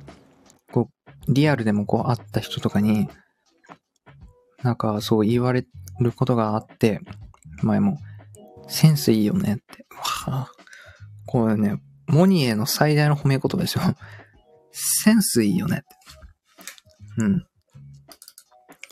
もうね、本当ありがとうございますって感じで、あの、本当言ってあげですよ。あの、センスいいよねって言ってほしいですね。うん。ビアンケ選ぶところがもうセンスいい。あ、そう、本当に。ちょっとここ自慢していい？うん。もう、この間、ビアンキ声てたら、女子高生にかっこいいって言われた。うん。なんかかっこいいって言われたよ。うん、えー、七味さん、私の物選びのセンスは電気スタンドになってる炊飯器とかだからうん、その話ね。うん、ちょっと笑ってしまったよ。いや、でもなんかね、面白い。面白そうだなって、七味さんの頭の中をね、あこう少しずつでも見ていきたいなって思う。うん。よいしょ。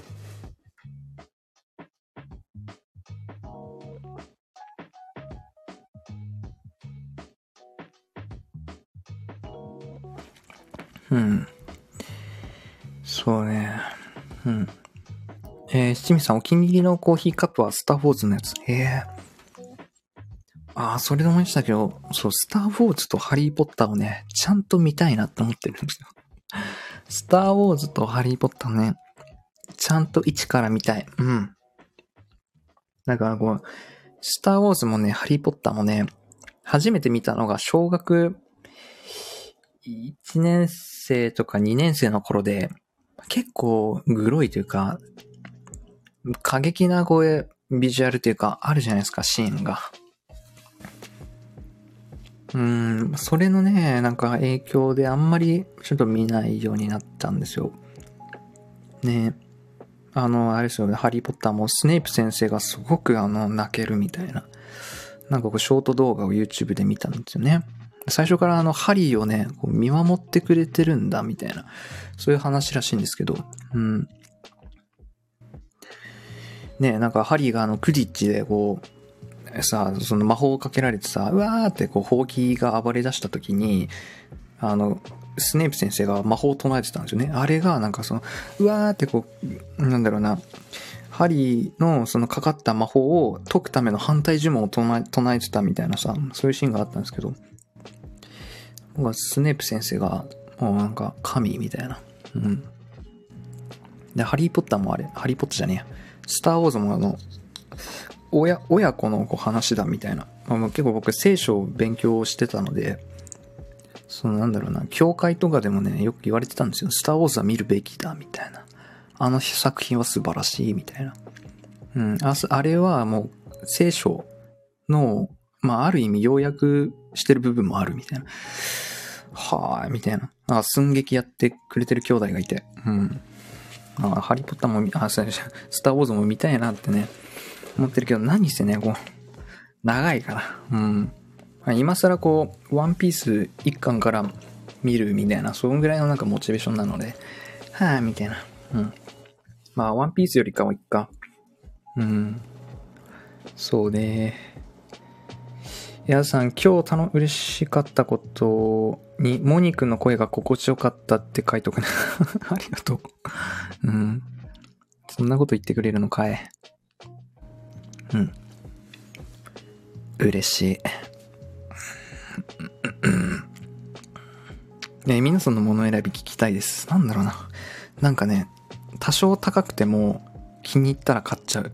お金なくても買っちゃう。うん。クレジットカードでもう買っちゃえってなっちゃう。うん。そうね。モテてるって、いや、モテないよ。別にモテてるわけじゃないが。うん。いや、でもなんか、うん、そうね。え、七味さん。ちなみに、わら。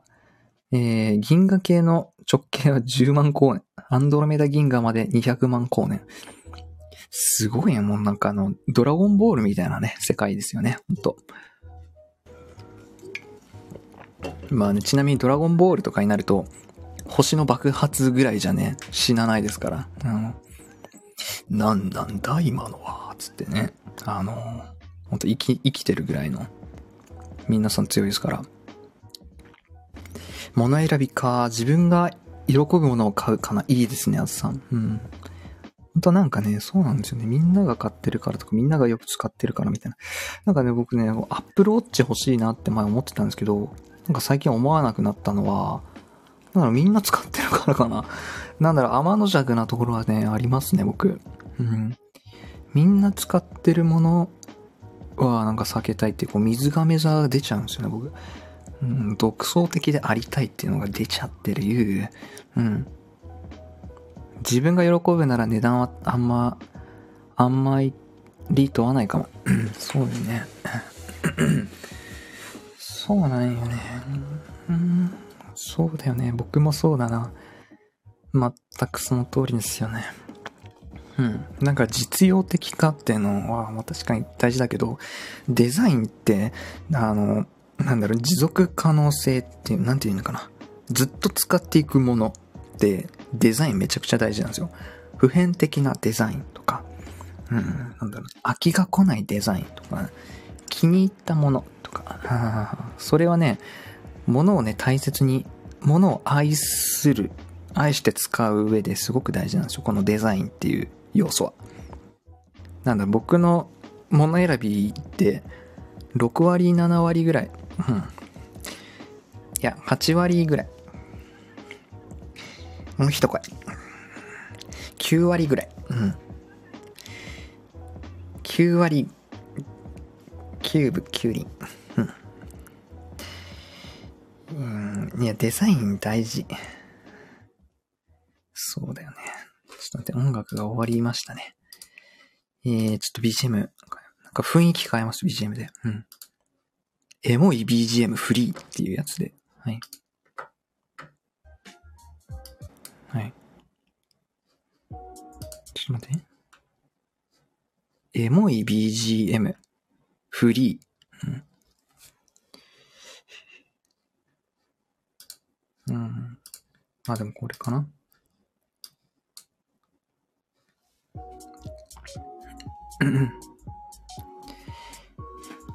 うーん。そうね、あ、七味さん、頭の中、ちょっとこれ、なんか、アップテンポだな。ちょっと焦っちゃう。あ、これ、チルいね、これ。うん。さっきとあんま変わんないっていうね。チルいが大事。うん。えー、清水さん、頭の中、最近増えた趣味は石、鉱物。いいですね。えー、駐車場の石ころを拾ってきました。うん、多分、玄武岩っていいんかなこれ。玄武岩とチャート。えー、石か。まあ、石ってあの、力あるってね、結構、スピ界隈でもね、あの、ありますけど、石、うん、僕も好きだった、昔。うん。なんかキラ、キラキラしてるものが好きだったんですよね、小さい頃から。あの、あるじゃないですか、石もさ、綺麗な石が。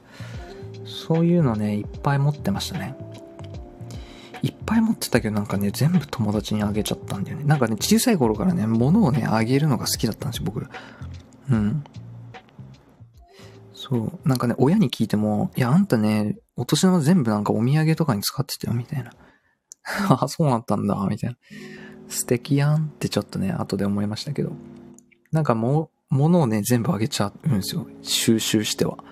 あの、遊戯王っていうあのカードゲームが一時期流行りましたけど、あれをなんかね、全部あげちゃったんだよね。なくなっちゃって。ね、お兄ちゃんにね、お前、返してもらってこいってね、言われましたね。うん。全部あげちゃった。えー、値段、今20万円の新しいピアノが欲しくて、脳内会議が続いてます。そうね、それな、続く。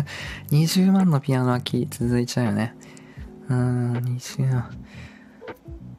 僕もそうだね。僕もね、部屋のね、照明をね、買うときにね、あの、僕はあの、すごい北欧のインテリアすごく好きなので、そういうお店に足を運んでね、もう一時期ね、50万のね、照明、あ、30万かな ?40 万かな？わかんないけど、40万ぐらいの照明をね、ガチで買おうと思ってたんですよ。スノーボールって、ね、まあ検索したら出てくるんですけど、さすがにやめましたね。うん。てか、まあ、その、北欧インテリアの中でも僕の好みか好みじゃないかってこともあるですよ。うん。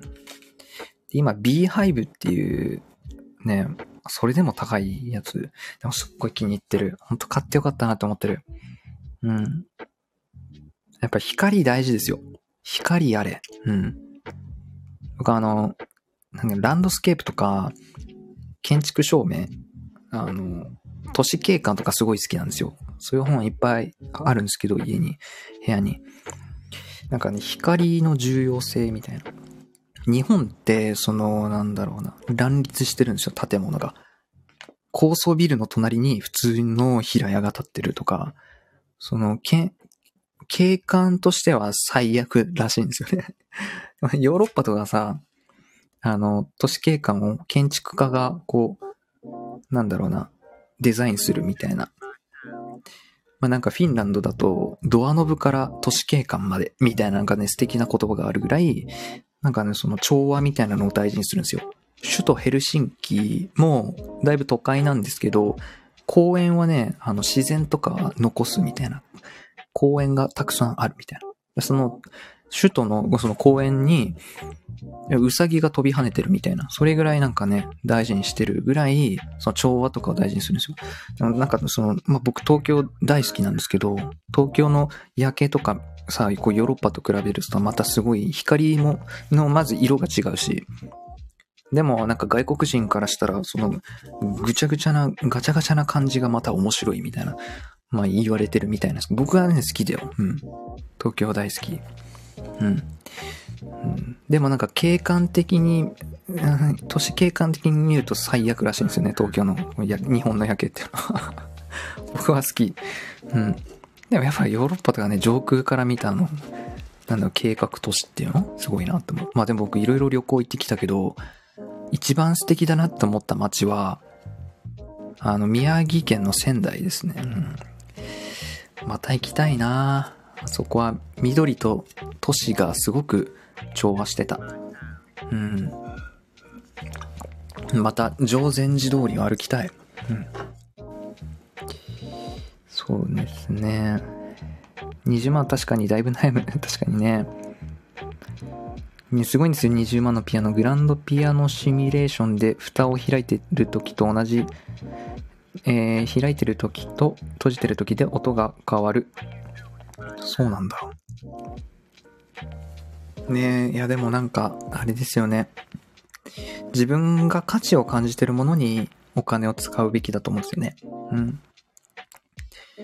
そうだよね。何でもそうだよ。自分の基準でいいんだよ。評価基準っていうのがあるんだから。うん。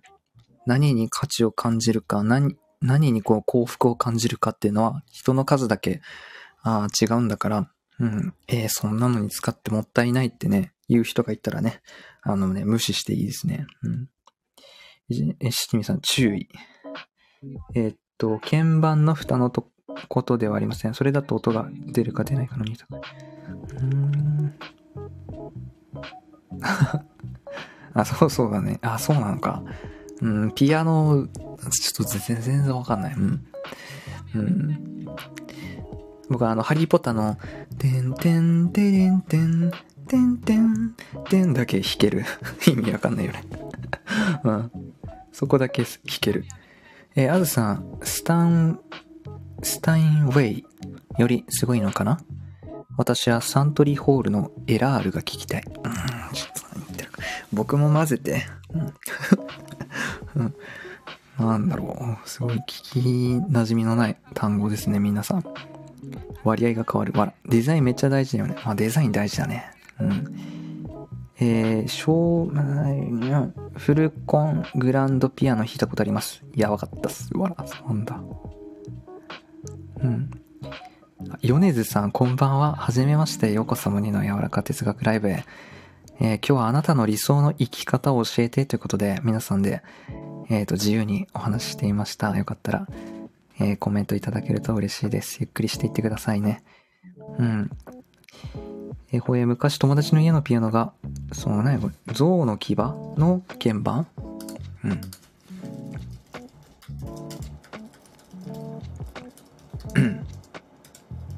僕漢字苦手なんですよ。うん。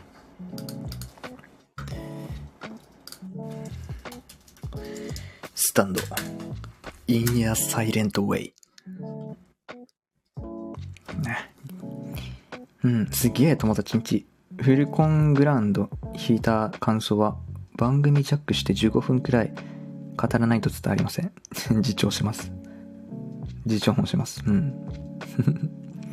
そうなのか？えー、ピアノ、楽器ね。うん。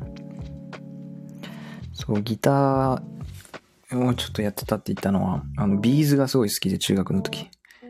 うん、 B'z のね、松本に憧れて始めましたね。うん。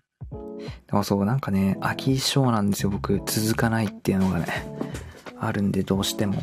うん、続かなかったなビジュアル買いでしたね。えー、こんばんは。ということで、七味さん、ご挨拶あり、えー、ご交流ありがとうございます。えー、七味さん関係ないですが、外は今豪雨です。実にやかましい。七味さん新潟だっけ？ああ、大雨なんですね。こっちは曇りでしたね。なんか今日、そう、先輩と遊ぶから晴れてほしいなと思ってて、なんか天気予報だと前日雨だったから、わ、嫌やなと思って。うん。ただ今日曇りだったんで、うん。あ、あずさん、耳が名残惜しがってますが、そろそろ寝ます。お肉に七味さんおやすみ。あ、ありがとうございます、あじさん。うん。また遊び来てくださいね。嬉しかったです、今日は。えー、いい夢を見てください。えー、おやすみなさい。うん。えー、仙台市いいですよね。水族館と動物園が近くって。あ、仙台に動物園と水族館あったか。僕あの、まあ、すごいマニアックですけど、国際センター通り、あそこがすごい好きなんですよね。あの、あのー、青葉城跡の、登るふもと、ふもとっていうの？あの、宮城県立美術館とかあるんですよ。あそこら辺がすごい好きなんですよね。あの、初めて行ったのが、夏ぐらいだったんですけど、8月ぐらいに行ったかな。大学3回生ぐらいの時に行ったんですけど、なんかね、すごい調和したのを覚えてます。この街と。うん。国際センター前駅ってあるんですよね。うん。そこら、あそこら辺の並木通り。大体モニが好きなのは並木通り。モニ並木通り好き。うん。ありがち。うん。うん。はい、おやすみなさい。ということで、うん。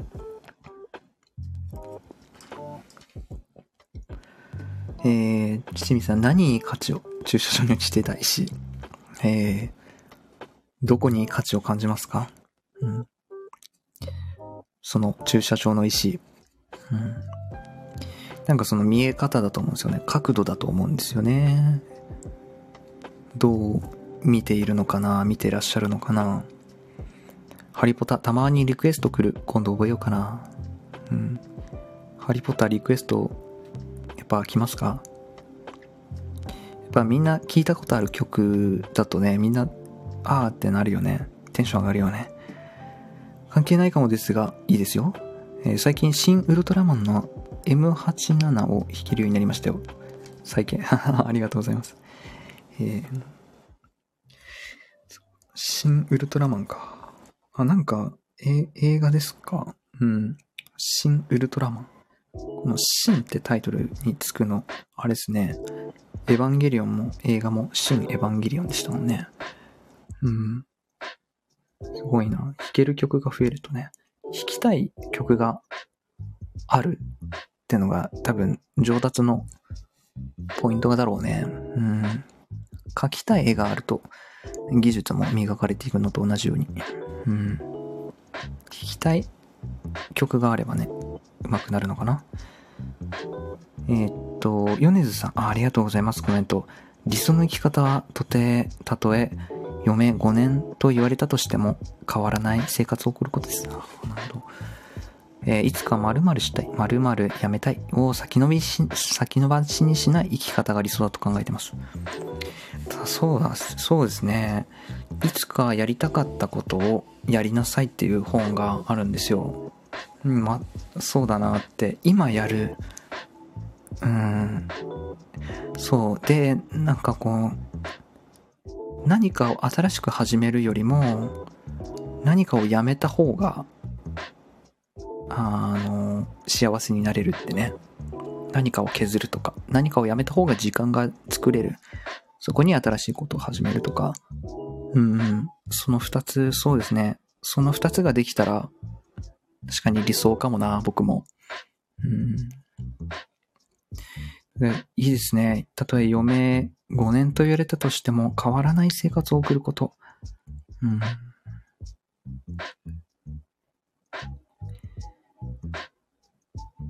うん。そうだよね。ついついなんかこう、先延ばしにしがちですもんね、人生。緊急度がこう高くない大切なことって、まあそういうのをね、どれだけこう、生きてる間にできるかっていうのが、やっぱ悔いのない生き方だと思いますね。これやりたいな、でもいつかできたらいいなっていうのをもう来週やろうとかね。うん。来週でもいいからやろうみたいな。行こうみたいな。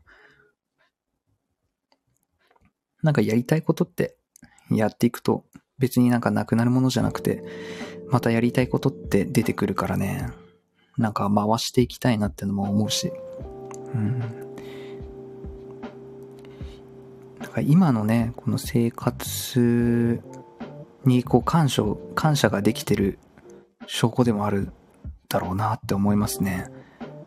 うん、変わらない生活を送ることってね、今のこの生活をかみしめて感謝できてらっしゃるんだろうなっていうのを思いましたね、今。ありがとうございます。えー、仙台市の動物園ってベーブ・ルースのホームラン着弾点があったのか、そうなんですか。えー、ベーブ・ルースって日本に来たことあるんですね。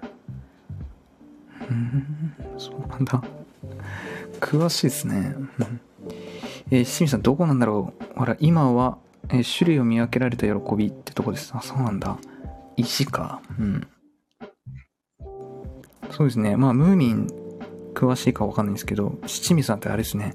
ムーミンのキャラクターでいう、ヘムレンさんみたいな、なんかそんなイメージですね。すごい研究というか、もの集めるみたいな。うん。まあ、あのヘムレンさんは石じゃなくて植物でしたけどね。切手と植物でしたけどね。うん。すごいな。知的好奇心。絶やさずね。僕も。うん。七味さんの年ぐらいになっても、同じように走りたいな。うん。うん。いいですね。え、新ウルトラマンテーマ曲が、あ、米津玄師なんだ。出た、米津玄師。なんかぽくないですね。新ウルトラマンの曲にって。えー、清水さん、弾きたい曲がここしばらく増えてしまって、ちょっとブレーキかけないと他のことができないそうで加速してます。そうなんだ。うん。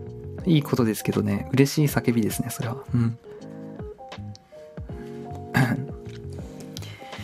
え1週間で新曲10曲覚えて頭パンパンになってちょっとやばかった時間時期が すごい1週間で10曲もいやーほんと好きなんですね。いいですねもう。うん。いや僕もいやでもすごいな見習いたいよ。そんだけ僕ももっと絵描きたいって思ってもなかなかね描かないんですよね。何が描きたいんだろうってどうしてもなっちゃうな。この真っ白いキャンパス画面を見ていつも止まってしまう。せいせいぜいかごめんなさい漢字がちょっとね読めないんですけどうんいろんな種類があるんですねそれをもう見分けられるってことですねね体積眼とかありましたよねなんか中学の理科でなんか見たような単語ですねこういうのは水銀柱のえー、気圧計いじってニョロニョロを激落とさせた人。ああ、そうっすね。よく知ってますね。そう、羅針盤のところってなんかね。うん。そうなんですよね。感電しちゃうんですよね。うん。さすがムーミンまで知ってた。翔歌さん、おめでとうってことでありがとうございます。パーン。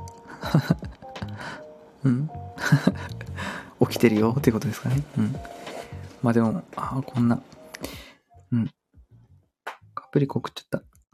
ん？カプリコ？あ、カプリ、カプリコ。あ、ウケるなマジで、翔歌さん。僕あの、カプリコの頭っていうお菓子をさっきまで食べてたんですよ。だから、カプリコっていうなんか単語が出てきて今びっくりした。びっくりしましたよ。寝てた、寝てたんですね。おはようございます。うん、まあでも、こんな、2時間もやれると思わなかったな。楽しかったな。うん。またライブね、期的にやりたいな。うん。なんかね、どうしてもね、こうライブやるときね、僕、人来てくれるかなっていう、なんか恐怖がね、どうしてもあるんですよ、昔から。うん。そうそう。でもなんか今日40人も来てくれたし、こんな、たくさんコメントもいただいて、えー、たくさんこのコミュニケーション一緒にできたのがね、うん、幸せな感情にしてくれてね、感謝してます。カプリコって呼んでるのも面白いですね。えー、体積眼が歴眼、左眼、泥眼です。あ体積眼、あ、確かになんかあの、いろいろ地層のなんかあの、画像を見たことあるけど、そうやって分けられるんだ。それの総称を体積眼って言うんだね。化石が出るのもここ、ここら、すごいな。うん。あ、こう、花崗岩と読むんだ。玄武岩。うん。安山岩は火成岩で火山由来の、あ、そうなんだ。体積岩と火成岩がこのなんか、種類としてあって、そこからまた細分化されるみたいな感じなんだ。うん。ありがとうございます。ご丁寧に。うん。えー、石か。でもね、なんだっけな、3要素ってあり、あ、えっと、何の3要素だっけな。気体、固体、液体とか、なんかこの地、なんかな、宇宙の真、真理、神秘の一部にも、3要素っていうのがね、3種類、この3っていう3つとか、数字、3っていう数字はね、素晴らしい神秘の数字なんだ、みたいな、あの、話があって、うん。例えば、気体、固体、液体とか、それも3だし、植物、鉱物、動物、これも3だし、みたいな。過去、現在、未来、これも3だし、とか、3っていう数字は、神秘の数字で、宇宙のなんとかだっていう話。あと3と4っていう数字は素敵で、4はね、東西南北とか、あとなんだっけな。うん。4はなんだっけな。日常に、生活に、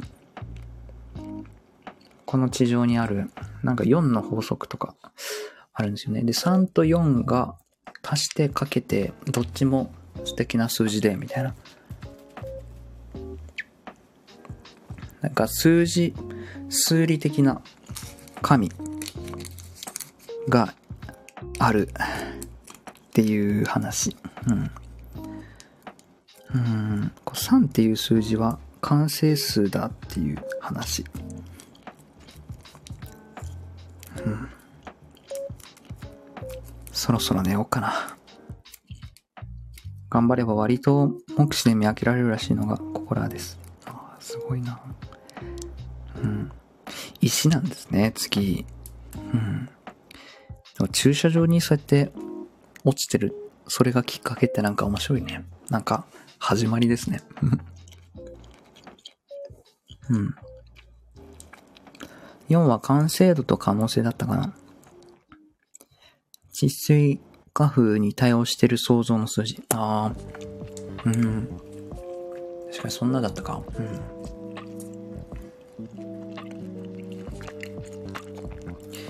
うん。うん。ありがとうございます。はい。じゃあ今日はこの辺りで終わろうと思います。うん、素敵な時間をありがとうございました。うん。えー、デモクリトスが提唱した最初の元素が地、水、火、風です。ああ、そうだね。うん。よく聞くもんですね。うん。うん、はい。また語りましょうね。吉岡さん、おやすみなさい。ということで。はい、しみさん、にゃ。猫出ましたね。お疲れ様でした。はい、ありがとうございます。楽しかったな。それでは皆さん、いい夜を。おやすみなさい。